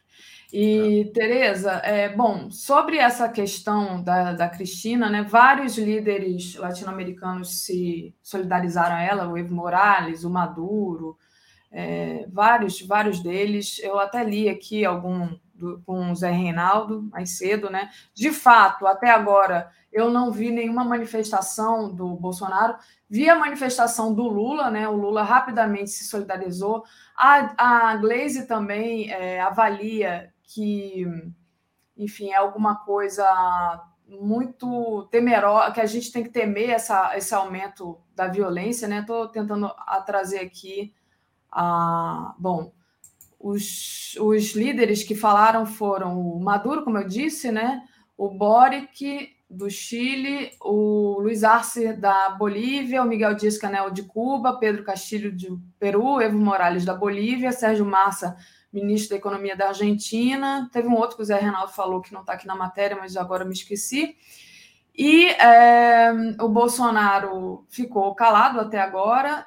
E tem aqui também a questão da Glaze, que eu perdi aqui o comentário dela, deixa eu ver se eu acho. Não, o Lula se solidarizou, né? O Lula, deixa eu trazer o do Lula. O Lula disse assim: olha, os democratas do mundo não tolerarão qualquer violência nas divergências políticas. Foi o que postou o ex-presidente Lula logo de pronto. E a Gleisi... Nada do Biden. Hã? Biden, não teve nada do Biden, né? Não, então, aí o, o, o, Brian falou assim que não teve muita repercussão na mídia estadunidense, né? O que é um absurdo. E se teve, teve falando assim, e a Cristina Kirchner é alguém, não sei o quê, que está sendo é, acusada e trazendo toda aquela lama de lawfare contra ela, né? Deixa eu trazer aqui a Glaze que eu acabo de achar, que é essa daqui, olha. A Glaze disse assim: é, atentado contra Cristina Kirchner é fruto do discurso de ódio, né? Diz que a imagem choca e pediu força, né? A gente tem que ter força mesmo para enfrentar esse tipo de violência. Então, tá aí que eu estava procurando o que é, diz. Sem dúvida, é, a, a ex-presidente Dilma vai se manifestar, é, não está cedo, né? Porque ela tem uma relação muito especial com a Cristina, Verdade. as duas foram presidentes juntas é, e são, se tornaram amigas, se tornaram muito parceiras, né? É, Cristina foi muito solidária com a Dilma no episódio de 2016, no golpe de 2016, de modo que daqui a pouco a gente vai ter, ainda hoje. Ela gente... já se manifestou, Tereza. Deixa eu trazer aqui, a gente vai ler juntas os, os tweets da Dilma. Como, muito bem lembrado, Tereza. Ela disse: o atentado contra a vida de Cristina Kirchner por um brasileiro armado merece o repúdio do mundo inteiro. O ódio político e a violência de índole fascista estimuladas por políticos extremistas são ameaça à democracia da América Latina. E que a violência política, venha de onde vier, não consiga obstruir os avanços civilizatórios dos povos de todo o mundo. Cristina Kirchner é uma das maiores lideranças do nosso continente, representa a luta pela democracia contra a desigualdade, as manifestações de apreço que sempre recebe do povo nas ruas, demonstram o quanto ela é amada. A violência não pode vencer. Então, está aí a presidenta Dilma se manifestando também, Tereza. Bem lembrado. É isso. Pois é. é vamos em frente, voltar para os nossos assuntos, ah. é, manifestando nós também o nosso sentimento, né? É, solidário ao povo argentino. Realmente a Cristina é amada por aquele povo, sabe? Cristina é muito. Inclusive, foi dentro dessa manifestação, manifestações calorosas contra o lawfare que ela está, está sendo é, acusada, que esse cara se infiltrou e foi lá tentar assassiná-la. Tereza, vamos lá. Números do, do Datafolha. Ontem, né, estávamos nessa ansiedade para saber o número do Datafolha. Na disputa presidencial, o Lula recuou dois pontos, ainda dentro da margem de erro, está com 45. O Bolsonaro está tudo igual, 32. A diferença cai, então, de 15 para 13 pontos, né? Tem outros aspectos da pesquisa que sei que você gostaria de trazer, como, por exemplo, a rejeição do Bolsonaro, parece que diminuiu um pouco, né? mulheres e também outros recortes. Aí você fica à vontade. Eu vou tentar ir trazendo aqui algumas coisas é. para ilustrar enquanto você vai falando. Ó, vamos ficar aqui nesse primeiro nessa média nacional, né? Esse é resultado geral. É, o recuo de dois pontos é, não é preocupante por estar dentro da margem de erro, mas depois a gente vai ver onde isso está acontecendo quem foi que tirou dois pontos do Lula? Ou isso é apenas variação, oscilação, né? É, o Bolsonaro, então, é, não se mexeu. Essa é uma notícia péssima para o Bolsonaro, é, depois de ele ter feito tanto esforço, gastado tanto dinheiro é, com a, auxílio, é, com novos benefícios e tudo mais. Ele não perdeu pontos não cresceu, né? ou seja, não, a estratégia não funcionou, a estratégia de auxílio e tudo mais, para baixar preço de gasolina de forma artificial e tal. Por outro lado, Daphne, é, ele não perdeu, e nós imaginávamos que ele ia perder muito ponto entre as mulheres e depois e isso afetaria a média nacional. Então, também é ruim isso depois que depois das agressões à, jornalista é, e depois da, das agressões a, também à, à, própria senadora Tebet, ele não tenha perdido, né? ele não tenha caído. Isso me surpreende, que todo mundo esperava que ele sofresse uma consequência daquele comportamento machista, misógino, no debate da Band. Né? Ficou do mesmo tamanho 32. E tal como nós esperávamos, né, o Ciro cresceu, subiu para 9, cresceu dois pontos. É margem de erro? É, mas foi uma oscilação positiva. Eu acho que ela tem a ver com o debate. É, e apesar de, do Ciro ter cometido, né, é, digamos, tropeços verbais, para ser generosa com ele, nas últimas horas, mas talvez isso não tenha sido captado né, pelas pesquisas, é, ele ter chamado Lula de velho, ele ter dito que na favela ele não pode fazer discurso econômico, porque as pessoas não entendem, né? E, e a Simone Tebet é, subiu de 2 para 5, né? cresceu acima da margem de erro, cresceu três pontos. Mas a verdade é que ela e Ciro juntos cresceram cinco pontos, né? eles podem ter tirado dois do Lula e três é, sido conquistados entre indecisos ou pessoas que ainda não sabiam em quem votar. De todo modo, essa diferença é, entre Lula e Bolsonaro continua em queda. Isso merece a nossa atenção. A diferença entre Lula e, e, e Bolsonaro era de 21 pontos em maio caiu para 18 em julho, caiu para 15 é, na, no, na metade de agosto e caiu para 13 agora na, na, no início de setembro. Né?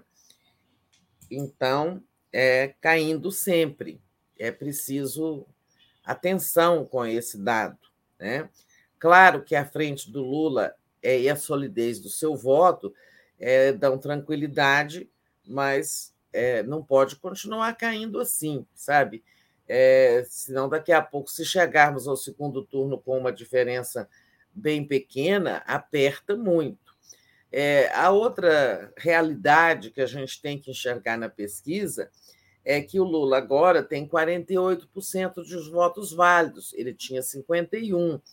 Agora, segundo a pesquisa, se a eleição fosse hoje, ele não ganharia em primeiro turno.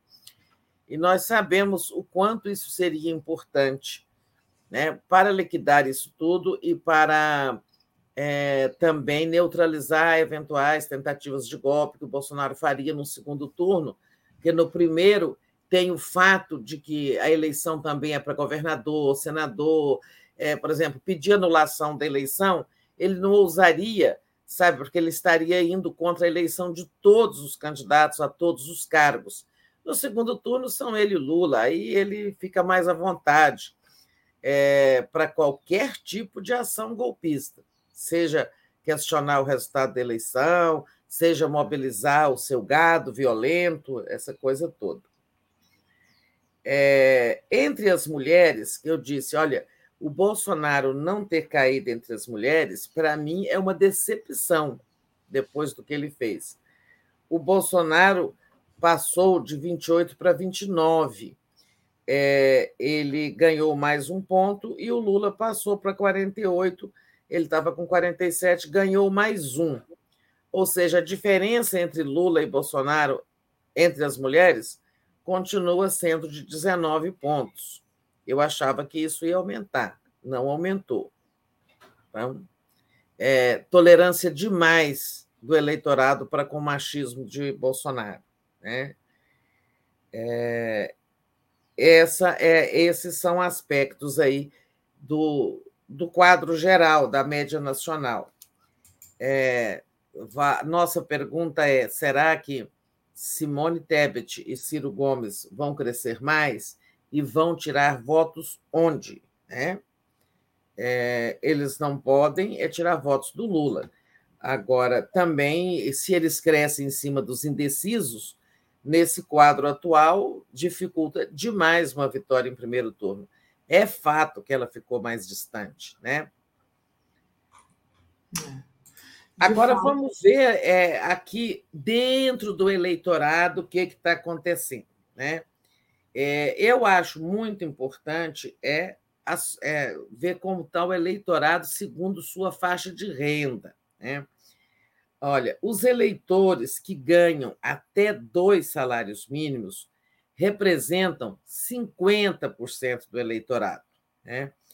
É, e nessa faixa, é, a, o placar é 54 para o Lula, 25 para o Bolsonaro. É, o Lula perdeu um ponto, ele tinha 55, e o Bolsonaro ganhou dois.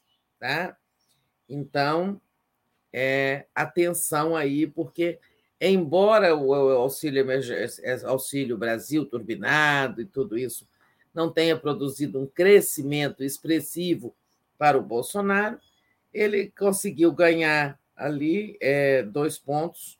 Lula perdeu um, essa faixa de renda aí, onde estão os que recebem auxílio. Entre os que. Nessa faixa de até dois salários mínimos estão os do auxílio e outros que trabalham, né, mas que vivem nessa faixa de renda. É, já entre, só entre os que ganham auxílio, não mexeu nada. Lula ficou com 56 e Bolsonaro com 28. Tá? Então, significa o seguinte: não é o auxílio que está mexendo ali nessa faixa, talvez discurso de Bolsonaro. Lula precisa falar mais é, a este eleitorado, porque não é o auxílio, foi algum outro fator. Né? Já na faixa de 2 a 5 salários mínimos, é, o Bolsonaro perdeu um ponto, né? E nós e se lembra que a gente comentou aqui que ele havia ganhado sete pontos na pesquisa anterior. Agora ele recuou um. Essa eu atribuo, né, aquele crescimento, a gente falou aqui, é, muito também ao primeiro fator de ter muitos evangélicos nessa faixa de renda e segundo, tem o efeito gasolina, né? É, talvez o impacto da redução do preço dos combustíveis, forçado por ele, com a redução dos do ICMS dos estados, é, tenha é, produzido aquele crescimento que ele teve é, na pesquisa anterior. Foi quando começou a cair o preço dos combustíveis. Agora ele recuou um ponto, mas o Lula também recuou dois. O Lula tinha 38, caiu para 36. Então, essa faixa aí de, é, de eleitores é, pode estar é, sensível a candidaturas de Ciro e Tebet. Né? Talvez eles tenham pescado votos aí, na classe média baixa. Bom, é, isso é. Eu não falei ainda da rejeição, né? Olha, a do Bolsonaro cresceu um, né? Ele tinha 51. é, agora está com 52, mas a do Lula também subiu 2. É, você vê que em todos os dados, eles não estão bons para o Bolsonaro, mas o Lula tem alguma perda. E isso é efeito Simone e Ciro. Né? Entre os evangélicos, é, o Bolsonaro perdeu um, ele tinha 49, agora 48. O Lula não se mexeu, continuou com 32. É, hoje até me escrevia um nosso telenauta aí, o João, que me escreve com frequência, dizendo o seguinte: olha, o Lula precisa de ganhar voto entre os evangélicos para compensar esses movimentos todos aí.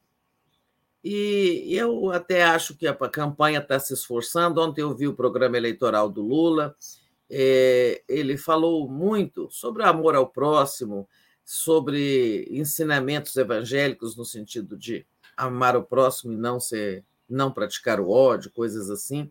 Achei um discurso correto e tal. É, rejeição, evangélicos. É, bom, e aí não sei se a gente pode passar para os estados, deixa eu ver o que, que ele tem aqui. Olha, o Sudeste, eu venho chamando atenção para isso é, a situação no Sudeste está apertando. O Bolsonaro deu uma crescida em São Paulo. No Sudeste, agora, o resultado, a diferença, placar entre os dois é 41 para o Lula, 35 para o Bolsonaro. Né? Isso precisa melhorar, Lula precisa recuperar. É, já no Nordeste, tudo bem. É, tem aquela vantagem enorme do Lula com 58 e Bolsonaro com 24. Chamar atenção aqui, olha, nessa faixa de idade é, de 16 a 24 anos, são pessoas que vão votar pela primeira vez, alguns, né, jovens, é, nem todos, porque os de 24 já votaram, mas assim, nessa faixa de 16 a 24 anos, é, o Lula tem 48, o Bolsonaro 25 grande vantagem. Mas o Ciro chegou a 15 nessa faixa de, de idade. Ele cresceu oito pontos. Né? Então, está é, tá faltando aí mais, mais conversa, é, mais atenção aos jovens, né? Eu falo da parte do Lula. Né? E isso aqui é preocupante, Daphne. Entre os de 25 a 34 anos, o Lula perdeu sete pontos. Tá? Ele agora tem 42, tinha 49. E o Bolsonaro cresceu seis, agora está com 37. E o Ciro cresceu oito. Então, é, são, é, são, são faixas de idade que estão exigindo né, atenção. É, e mesmo entre as pessoas pretas, é, tem, o Lula tem uma grande vantagem, 51 a 20 para o Bolsonaro, mas ele perdeu nove pontos e o Bolsonaro ganhou sete. Tá? Todos esses detalhes do, de dentro do eleitorado apontam onde é que está precisando né, de atenção. Embora a gente, quando vai na média nacional, o Lula perdeu apenas dois pontos. Claro, porque ele perdeu de algum lado, compensou de outro. Né? É, Bolsonaro não cresceu nada. Por exemplo, ele está crescendo aqui entre os jovens de 25 a 34, mas certamente que ele perdeu em outras faixas. No fim, ele ficou do mesmo tamanho, mas exige atenção. Né? É, a Simone Tebet é, ela passou de 1% para 6% entre as mulheres. Né? E ela, ela sensibilizou muito as pessoas com mais de 60 anos e os de maior instrução, onde ela chegou a 7 pontos percentuais. Tá? É, eu acho que ela e, e o Ciro pegaram eles ganharam algum eleitor de Lula e desses não voto. Aquele que falava que ia votar branco, ia votar em Lula, em nulo, ou que não sabiam em quem votar. Agora, os indecisos caíram de 22% para 15%. Né? Então, tem um número muito pouco, tem um número muito pequeno de indecisos aí para serem conquistados. É, e apenas 2% não sabem em quem votar. Né? Então, assim, a coisa está se estreitando, estamos num momento crucial, decisivo, que exige muita atenção a esses recortes. Né? Muito Olha, bom, isso que você puxou é bom. 76% já estão totalmente decididos sobre o voto a presidente. É, então é isso, olha, 76 decididos, é, 15 indecisos, né? É, dá 91, mais dois que não sabem, 93, é, mais uns nulos e brancos, aí dá um 100%. Ou seja, tem muita, muito pouco espaço para o crescimento de Ciro e Simone. Né? Não acho que eles vão crescer ao ponto de, sabe, encostar no Lula. Não tem espaço para isso. Se 76% não vão mudar de voto e boa parte deles estão, olha, se o Lula tem 45 e o Bolsonaro 32, 527, é, são 77. O Lula e o Bolsonaro juntos têm 77% do eleitorado. E 76 não muda. Então, assim, não tem onde que o Ciro e a Simone vão buscar votos para crescer ao ponto de encostar em Lula, né? Ou ao ponto de encostar em Bolsonaro. É melhor encostar em Bolsonaro, que tem menos. Não há, eu não vejo tempo e nem espaço entre os eleitores para eles crescerem muito a esse ponto. Mas tem o, o efeito fundamental, né? Que é impedir a vitória do Lula no primeiro turno. Então, esses são, Daphne, os pontos que eu destaco do quadro nacional. Uhum. Um quadro preocupante, não é um quadro de pânico para a campanha do Lula, mas que traz muitas preocupações. E que aponta também o que, que talvez deva ser feito daqui para frente, né, Tereza, em relação ao debate, à entrevista, a posicionamento, a bater mais ou menos no Bolsonaro, nos outros candidatos também, não sei. Mas... É, exatamente. É, falar mais para os, evangé para os evangélicos. É, por exemplo, ontem o Lula começou, né, teve a, assim, a decisão de trazer a questão da corrupção do Bolsonaro para a campanha. Né? Essa farra imobiliária e tudo que já passou, desvio de recursos da educação e rachadinhas e tudo mais. É, isso tem que vir para a campanha. o, Lula vai ficar apanhando aí, cobrando de corrupção, e a corrupção do Bolsonaro, que é real, sendo poupada. Né? Então, essa pesquisa ela, ela, ela traz muitas recomendações. Essa questão entre os mais jovens, né? O Lula já teve muito melhor nessa faixa aí de jovens de 16 a 25 anos. É preciso voltar a falar para os jovens, né? Verdade. Tereza, agora em relação aos estados, né? Eu tenho aqui alguns números e eu vou pedir para você analisar. Você Bom, tem um pela... superchat aí? Ah, tem, vou ler o superchat. Acho é, aí a gente muda de assunto depois, indo para os estados, para os três tá. estados. Rio, Deixa São eu agradecer aqui, então, a nossa sempre querida Maria Socorro Pereira, que nos, é, só nos engrandece aqui. Ela diz: Olá, turma, todos os dias, no final do programa, Tereza e Daphne solicito apoio é, ao 247 e por uma mídia forte, Congresso Progressista, vamos lutar rumo a vitória. E hum, o Gilson Alves diz: para mim, o mais importante é o fato do Bozo não ter subido. E ele diz também: considerando que a margem de erro, o Bozo pode ter caído ou subido. Vale para todos. Então, obrigada aqui, tanto a Maria de Socorro, que está sempre apoiando a gente aqui, e ao Gilson também. O número dos estados, né, Tereza? Só aqui para você te dar um material para você comentar. São Paulo, é, o Haddad lidera com 35%, Tarcísio tem 21% e Rodrigo 15%. O Haddad caiu três pontos em relação ao último levantamento, enquanto o candidato bolsonarista subiu cinco. Né? E o Rodrigo Garcia também cresceu. Para o Senado, O Márcio França lidera a disputa, tem 30%. No segundo lugar está o ex-ministro Marcos Ponte, do PL, com 13%, apoiado pelo Bolsonaro, claro. Né? No Rio, Cláudio Castro e Marcelo Freixo, continuam empatados tecnicamente. Cláudio Castro saiu de 26% na pesquisa anterior é, para 31%, né? então subiu 5 pontos. E o Marcelo Freixo saiu de 23% para 26%.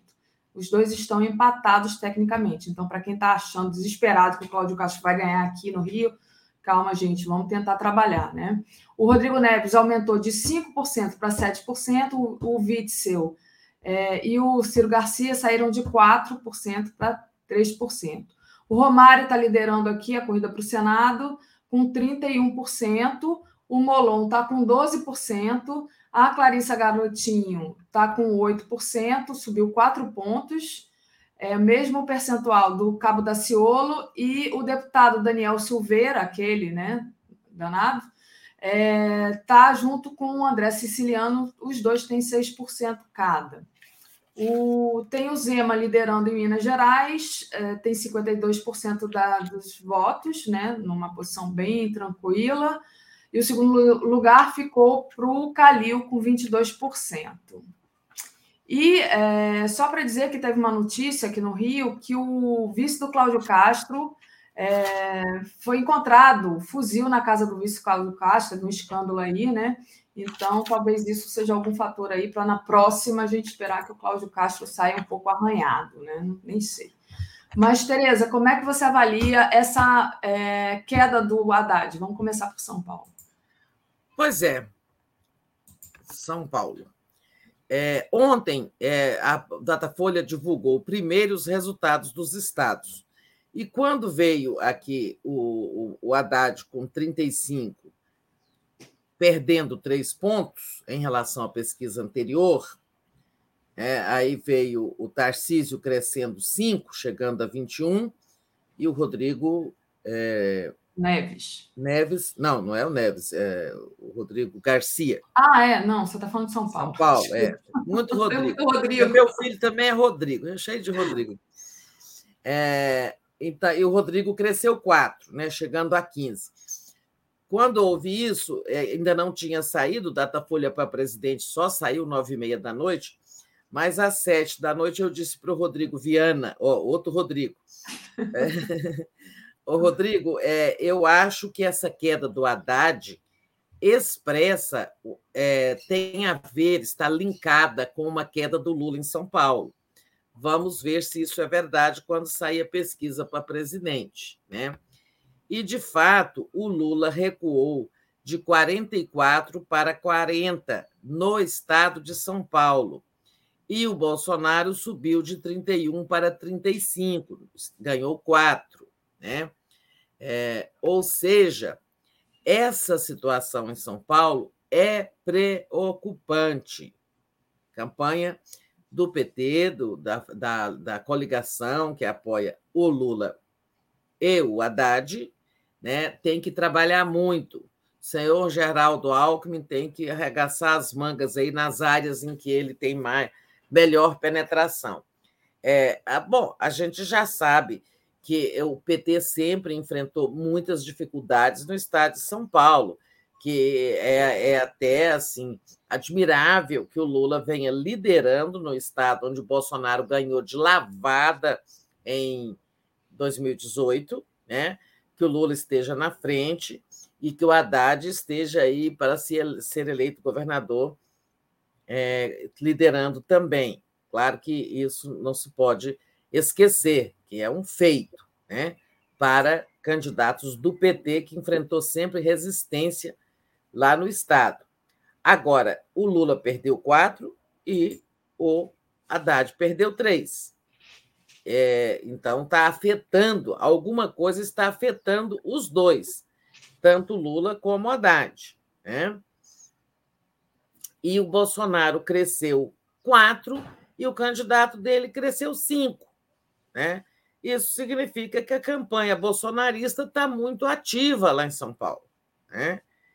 E como é o estado mais populoso, né, isso só reforça a preocupação. Então, acho que o Lula até vai dar umas voltas ali por São Paulo.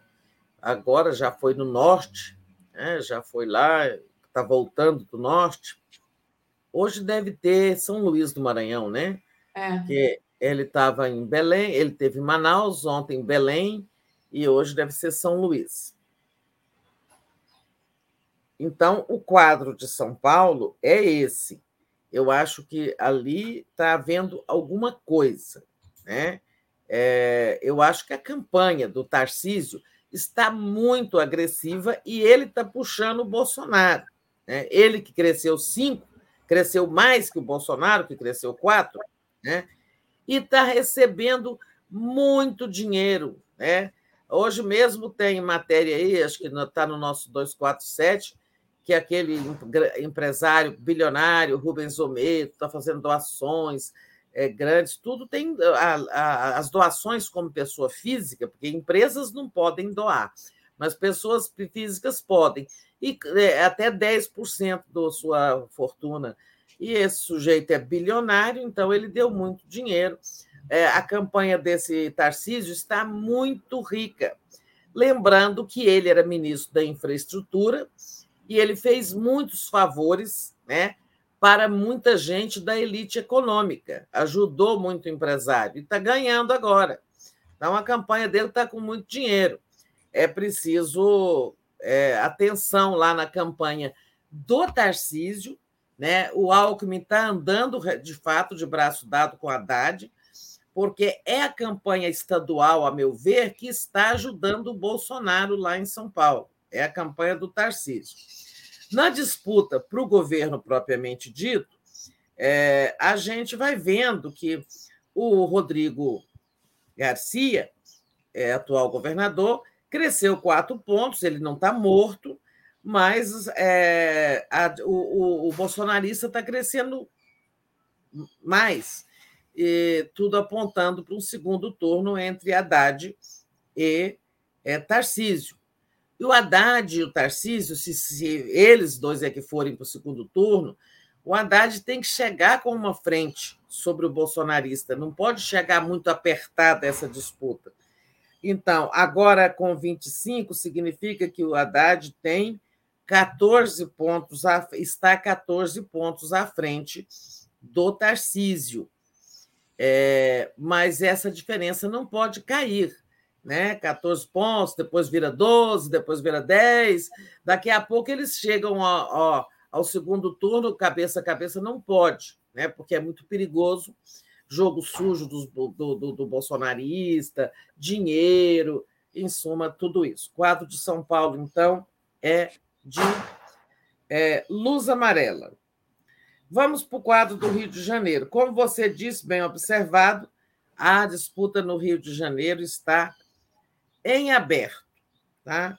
É, o Freixo cresceu três pontos, o Castro também cresceu cinco, 31 para o bolsonarista governador, 26 para o Freixo. Rodrigo Neves, 7. Olha, a diferença aí é de cinco pontos. O Castro está a apenas cinco pontos à frente do Freixo isso pode mudar até o dia da eleição. Nenhum tem condição de ganhar em primeiro turno, mas é, eles precisam de chegar né, é, com uma diferença bem pequena que dê chance para o Freixo ganhar de virada é, ou até ultrapassar o, o, governador Castro até o dia 30, até o dia da eleição. Temos 30 dias pela frente então, muita coisa pode acontecer. O eleitorado do Rio, você que é carioca sabe, ele tem uma tradição de é, fazer, levantar poeira na reta final da eleição.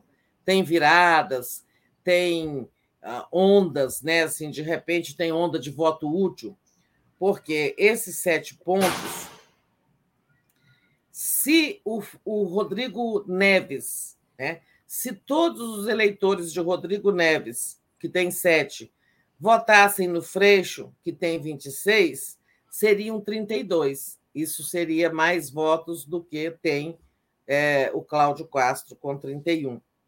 Ou seja, pode haver um grande movimento de voto útil no Freixo, no campo da esquerda, na reta final da campanha. Isso Sim. pode acontecer. Por isso, eu acho que essa disputa no Rio de Janeiro está em aberto. É, não, não dá para dizer assim que o Castro é franco favorito. Não.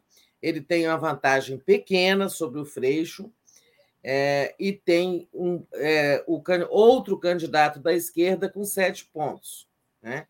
Então, assim, tem muita, muita é, possibilidade de mudança nesse quadro nesses próximos 30 dias. Tá? Então, o quadro do Rio de Janeiro é assim de é, esforços para mudar, para é, sobretudo esse do Rodrigo Neves. Eu acho que assim é, é o PDT não está na aliança com o Freixo é muito difícil. É, é uhum. muito é, difícil que eu digo assim para o campo da esquerda é muito incompreensível, é muito é, é muito irracional, né? A esquerda dividida permitindo que um bolsonarista se eleja. Questões Agora, pessoais aqui do Rio de Janeiro, né, Tereza, que, que, que complicam muito a situação, né? Tanto no governo quanto no Senado. É, pois é, essas situações todas, o Senado, essa divisão que teve com o Senado, você já falou aí do o Romário liderando, é, o Molon entrou dividindo a, a bola aí, a, a, aí, resultado. Nem ele, nem o André Siciliano estão bem competitivos, né? E aí o Romário vai embora, esse senador, que é uma nulidade como senador. Minas Gerais, meu estado, Zema 52, cresceu cinco pontos, Calil cresceu apenas dois, não, o Calil perdeu um, ele tinha 23, agora tem 22. Então, olha, é, Lula, sim, dando banho é em Minas. Deixa eu até ver se eu acho aqui. Lula em Minas. É, aqui, Minas Gerais. Lula 47, Bolsonaro 30. Ou seja, é, o Lula cresceu dois pontos em Minas. Ele tinha 45 na última data folha, então agora tem 30, é, agora tem 47. Já o candidato dele, né, que ele apoia, o, o Calil do PSD, não está deslanchando. Né? É, e o Zema, que está evitando de todo jeito aliança com o Bolsonaro, quando começaram a falar em Bolsozema, ele deu um chega para lá, não quer saber de Bolsozema. Ele é do Partido Novo e agora ele tem uma desculpa para ele ficar sozinho sem se desgastar. Né? Ele, ele disse que é o seguinte: meu, meu partido tem candidato, sabe quem é o, o partido dele? É o Novo. O candidato dele é o, o Luiz Felipe Dávila, que tem 1% nas pesquisas, mas para ele tá bom Entendeu? Ele quer não colar, ser colado no Bolsonaro e o Calil está tentando colar no Lula, mas não está conseguindo. Né? O Lula lá em cima, 47, o Calil 22. É, porque essa coisa de transferência de votos não é assim, é uma regra matemática. Né? É claro que as alianças entre o candidato a governador e o candidato a presidente importam, mas elas não garantem, é, sabe, transfusão de sangue automática. Né? Então, não está havendo transfusão de votos de Lula para Calil, por algum motivo. Eu, sim, na meu entendimento, o Calil era um excelente prefeito de Belo Horizonte, muito bem avaliado, deixou a prefeitura para ser candidato, mas ele não é conhecido num estado tão grande quanto Minas Gerais, é, com mil municípios, quase mil municípios, é, tem que circular mais. Agora é tarde. Ele demorou a fechar aliança com o PT, né? Entrou tarde nessa história de apoiar, de fazer aliança com Lula. Então está difícil lá a situação em Minas para o candidato do Lula, que o Lula apoia, mas está excelente para o Lula 47. É, só no Nordeste que o Lula tem índices tão bons, maiores. Né? É esse, eu acho que o quadro dos três estados que a Datafolha pesquisou, né? Uhum. O Anne Walsh enviou aqui um superchat para a gente pedindo para chamar o Calil para entrevistas pelo 247. Vou anotar sua sugestão, Anne, e vou falar com a Gisele, ver se a gente pode trazê-lo. É, Tereza, deixa eu ver aqui se a gente é, pede para o pessoal não esquecer de deixar o like, compartilhar essa live e agradecer ao Fernando Bai, querido, está sempre aqui. O ah. horário eleitoral gratuito em São Paulo e do, é, do PT é ruim, segundo ele aqui. Eu não assisti, que eu estou no Rio. É. Mas o pessoal aí de São Paulo vai saber avaliar melhor, né? Do que, do que eu que estou no Rio e Tereza que está no. Ele fala do, o do Haddad, né? É, falou do Haddad. É, Tereza, aqui antes da gente trazer um outro assunto, deixa eu trazer duas coisas aqui que o Marcelo Auler, nosso querido Marcelo Auler, enviou aqui é, como sugestão para a gente tratar, porque a gente estava falando justamente dessa violência da extrema-direita, né? E mais que foi que está crescente, né? Mas não só a, a violência em geral está muito grande. É, tem essa matéria que está aqui no nosso portal Brasil 247, que é o deputado atira dentro de diretório do PSDB em São Paulo. O deputado estadual Roque Barbieri, do Avante, integra coligação que apoia a candidatura de Rodrigo Garcia, do PSDB, à reeleição ao governo de São Paulo. Está aqui a foto, né? Para quem conseguir olhar, ele está com um, um revólver, ele atira para cima, né? Ele fez esse disparo dentro dessa sede do PSDB paulista, que é localizada no bairro dos Jardins.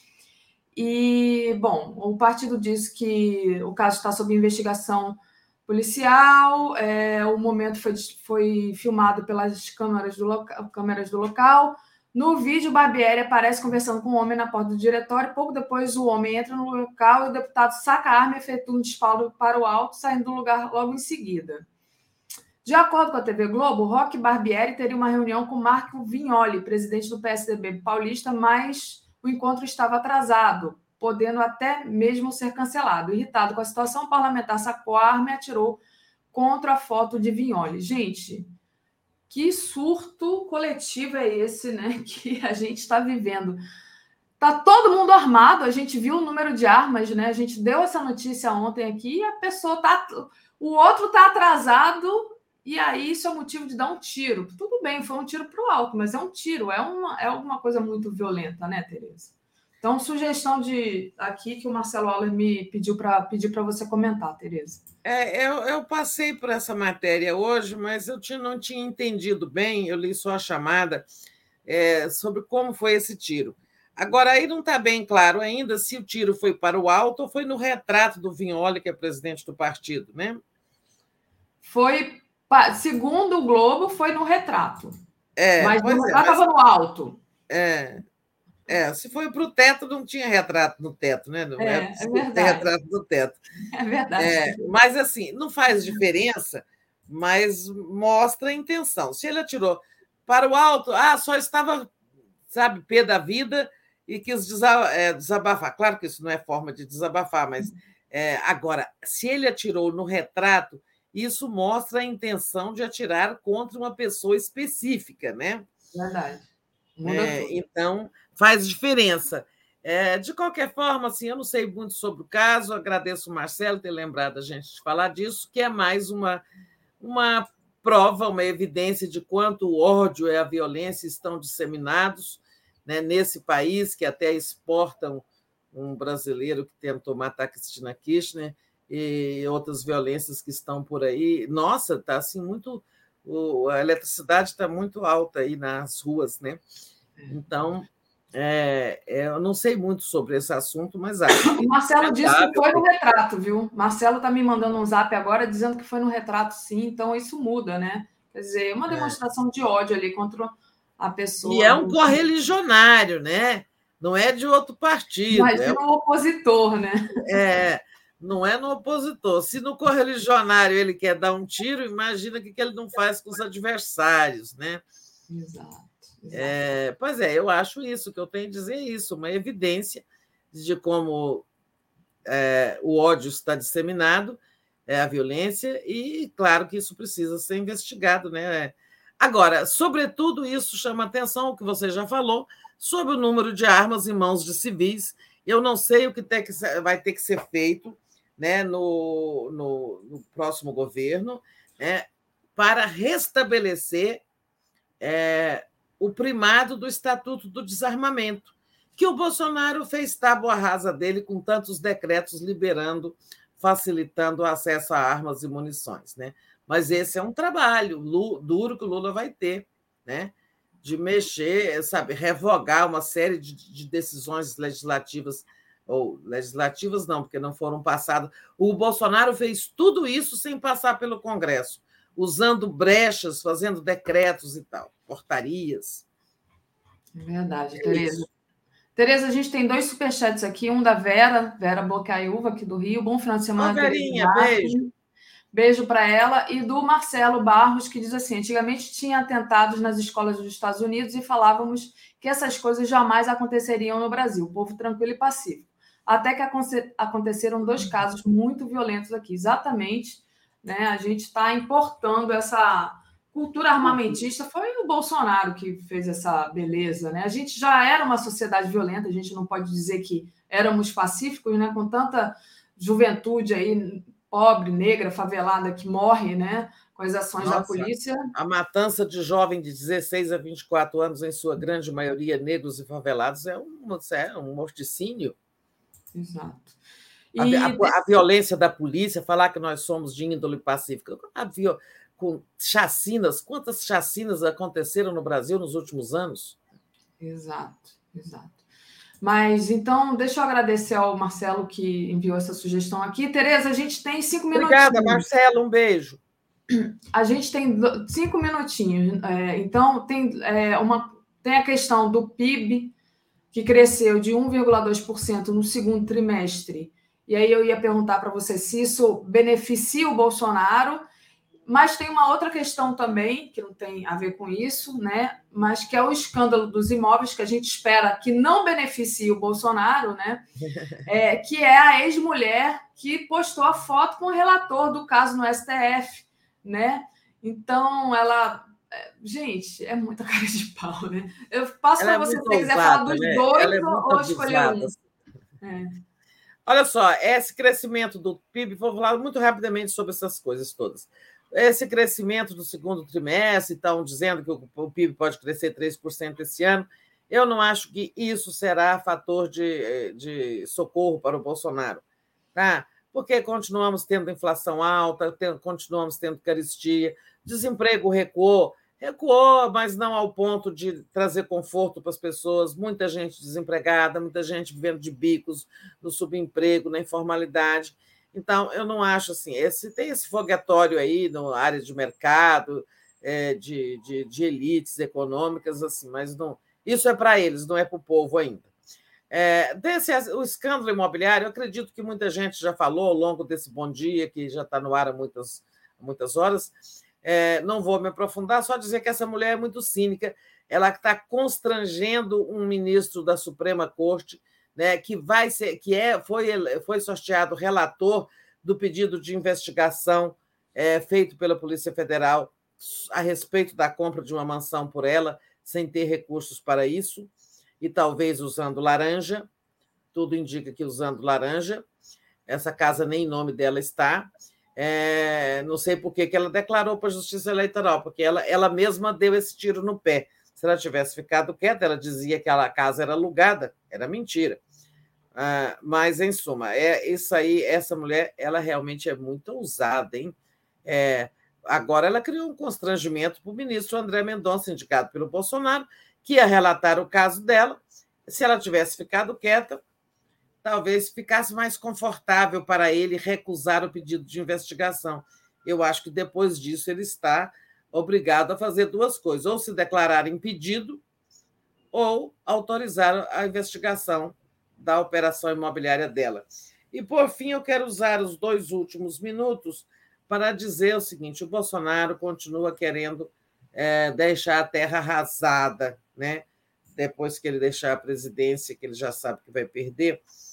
E, entre tantas coisas, ele fez aí é, no orçamento é, uma, uma, decisão de é, extinguir o Condensine. O Condensine é um tributo que se paga para exibição e produção de obras audiovisuais, cinematográficas é, e tudo. É, e, então, assim, por exemplo, uma televisão vai exibir um filme, ela, naquele momento, ela paga uma taxa tá?